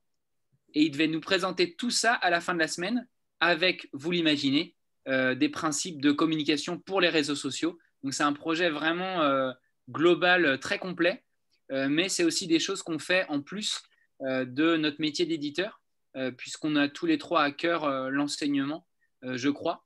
Et donc ces moments d'échange avec les élèves sur, sur l'édition et sur, sur le fait de créer une maison d'édition, lui donner une identité visuelle qui correspond à sa ligne éditoriale, réfléchir au format, au papier, euh, c'est vraiment des, choses qu'on aime, euh, qu'on aime faire aussi. Donc il y a plein de choses qui s'ajoutent euh, à, nos projets de livres déjà, déjà en cours. Ah, du coup, c'est oui, pour compléter, en tout début d'année, là, on, monte une nouvelle structure qui n'a rien à voir avec la maison d'édition, mais je trouve ça aussi important de vous en parler. En fait, aujourd'hui, on est en freelance chacun, en fait, on monte une, une ESAS, une structure commune, pour nous permettre du coup de, faire nos activités de workshop, euh, vraiment en commun sous la même entité. Donc, ce sera une, agence qui n'aura pas le nom de Bouclard, euh, qui va avoir un autre nom, et pour lequel on imagine de travailler aussi euh, pour d'autres maisons d'édition, pour d'autres clients, sur des revues, sur des livres d'artistes, par exemple, et le, rendre totalement indépendant de la partie Bouclard édition sur lequel on a nécessité d'avoir une liberté éditoriale totale. et par exemple, ce que n'a pas dit Thierry, ne me semble pas, mais qu'une des possibilités, c'est par exemple de, proposer euh, des, polices de caractère sur mesure pour, euh, des clients. Euh, et, par exemple, la bouclard sera bientôt, on l'espère. Tu veux en parler, Thierry? Oui, en effet, je vous disais que j'avais travaillé quand j'avais dessiné le caractère Andersen, qui est ce caractère pour la littérature jeunesse. Donc, ce caractère, il est distribué au sein d'une fonderie de caractère qui s'appelle 205, 205 TF à Lyon. Euh, qui est d'ailleurs aussi une maison d'édition. Euh, c'est beaucoup de choses à la fois. C'est Bureau 205, donc c'est un bureau de, studio de design graphique. Euh, c'est Édition 205 et une maison d'édition. Et c'est aussi 205 TF, donc une fonderie de caractères qui vend et qui distribue des caractères qui sont dessinés par des, souvent par des designers français. Et donc, mon caractère Andersen est distribué là-bas. Donc, les graphistes peuvent, peuvent euh, euh, les, acheter pour euh, les utiliser dans des, dans des projets de design graphique ou d'édition. Et en ce moment, un petit peu toutes les semaines, je continue de développer la typographie de Bouclard pour que toutes ces polices de caractères, toute cette grande famille de caractères Bouclard soient disponibles en fait à la vente sur le site de, Bureau 205, quoi, des éditions de, la typo de la fonderie 205. Donc peut-être dans six mois, j'espère, euh, eh bien, euh, le caractère sera euh, terminé, complet et disponible à la vente. donc voilà, c'est aussi d'autres side projects, on va dire, de Bouclard. Juste du coup, parce que vous réagissez sur l'Auvergne, les endroits, la Normandie, donc vraiment la diffusion distribution fait que assez rapidement, vous aurez la possibilité, on va dire dans les six mois, de, alors c'est pas rapide, mais c'est pour nous c'est rapide, euh, au vu du travail qu'il y a derrière. Euh, vous pourrez trouver vraiment tous nos livres euh, sur, sur, chez plein de, libraires partout en France. On espère aussi sur des salons qu'on pourra vous croiser. On va essayer de bouger un peu quand on pourra, parce que ça nous manque beaucoup. voilà, un peu partout en France aussi. Et du coup, on voulait vous faire un petit cadeau. Euh, mais Anthony, on te laissera trouver la méthode, comment tu fais gagner, mais euh, on, voulait vous offrir une carte. Euh, peut-être que voilà, pour une personne qui nous a suivis, si Anthony, tu peux organiser un. Ça te fait du travail en plus, on est désolé, mais on ne savait pas comment le faire. Mais voilà, et du coup, on chargera d'expédier une carte à une personne qui, a suivi cette, cette rencontre. Avec plaisir. Très gentil, avec plaisir. Donc, on fera, on fera un petit concours interne, tout simplement. Voilà, et puis tu nous diras qui, euh, qui, qui a gagné, et puis on, vous enverra ça. Et, euh, et, puis pour Antoine, je pourrais lui donner mon contact si tu veux euh, que je, parle de ce projet de box d'écriture qui s'appelle Pugila. Oui. Et, euh, et donc, euh, ouais, je serais ravi de lui parler, mais c'est une autre vie. Très bien. Euh, en tout cas, la pause jusqu'au printemps euh, va quand même permettre de faire découvrir aussi euh, vos livres qui viennent de sortir. Et la revue, ouais, qui est- et la revue. Ouais, qui est pas, la revue, elle a cet avantage de ne pas être calée dans le temps. Vous pouvez la lire deux ans après la sortie. Elles, elles sont pas, elles fonctionnent pas par année. Donc, il n'y a pas de, justement, elles vont continuer à exister, effectivement. Alors, il est temps de, nous quitter euh, à regret, mais euh, c'était une superbe rencontre et surtout d'une densité euh, impressionnante et un nombre d'informations assez incroyables. Et, on sent que vous êtes des passionnés. c'est assez hallucinant quand même de voir à quel point vous disiez que vous ne gagnez pas d'argent sur la revue et on se, on se dit, ils sont fous, mais ils sont surtout extrêmement passionnés. Et ça, ça fait, euh, ça fait extrêmement plaisir à voir et, euh, et comptez sur nous pour, euh, pour parler de vous. Euh, c'est véritablement un super projet que vous faites vivre et euh, on est ravis que ce soit qu'on ait pu avoir déjà cette rencontre ce soir et, euh, et d'avoir de vous avoir entendu tout simplement parce que ça fait du bien d'entendre ce genre de, de discours-là. Ben, merci beaucoup de votre écoute, de votre patience. Je ne sais pas si vous avez des questions, mais hein, on a tellement dit de choses. Je- En fait, les questions étaient pendant la rencontre. Il y a eu Ouais, énormément de questions. Et au fil de, au fil de l'exposé, euh, je pense que certaines euh, ont été, euh, ont été euh, par votre. Ouais, Donc- merci, comme l'a écrit Thierry, qui partage son écran. Mais, merci beaucoup à vous et puis au plaisir de, de se recroiser, ou de vous suivre sur les réseaux sociaux, puisque effectivement c'est moi qui suis derrière sur les mentions et tout ça. Donc, merci en grand tout cas d'avoir partagé ce qu'on ce que, ce que l'on fait. Merci à tous les deux. Merci à vous, bonne soirée. Merci monde. Merci beaucoup. Bonne soirée. Bonne soirée. Bonne soirée. Au revoir. Au revoir. Merci. Au revoir.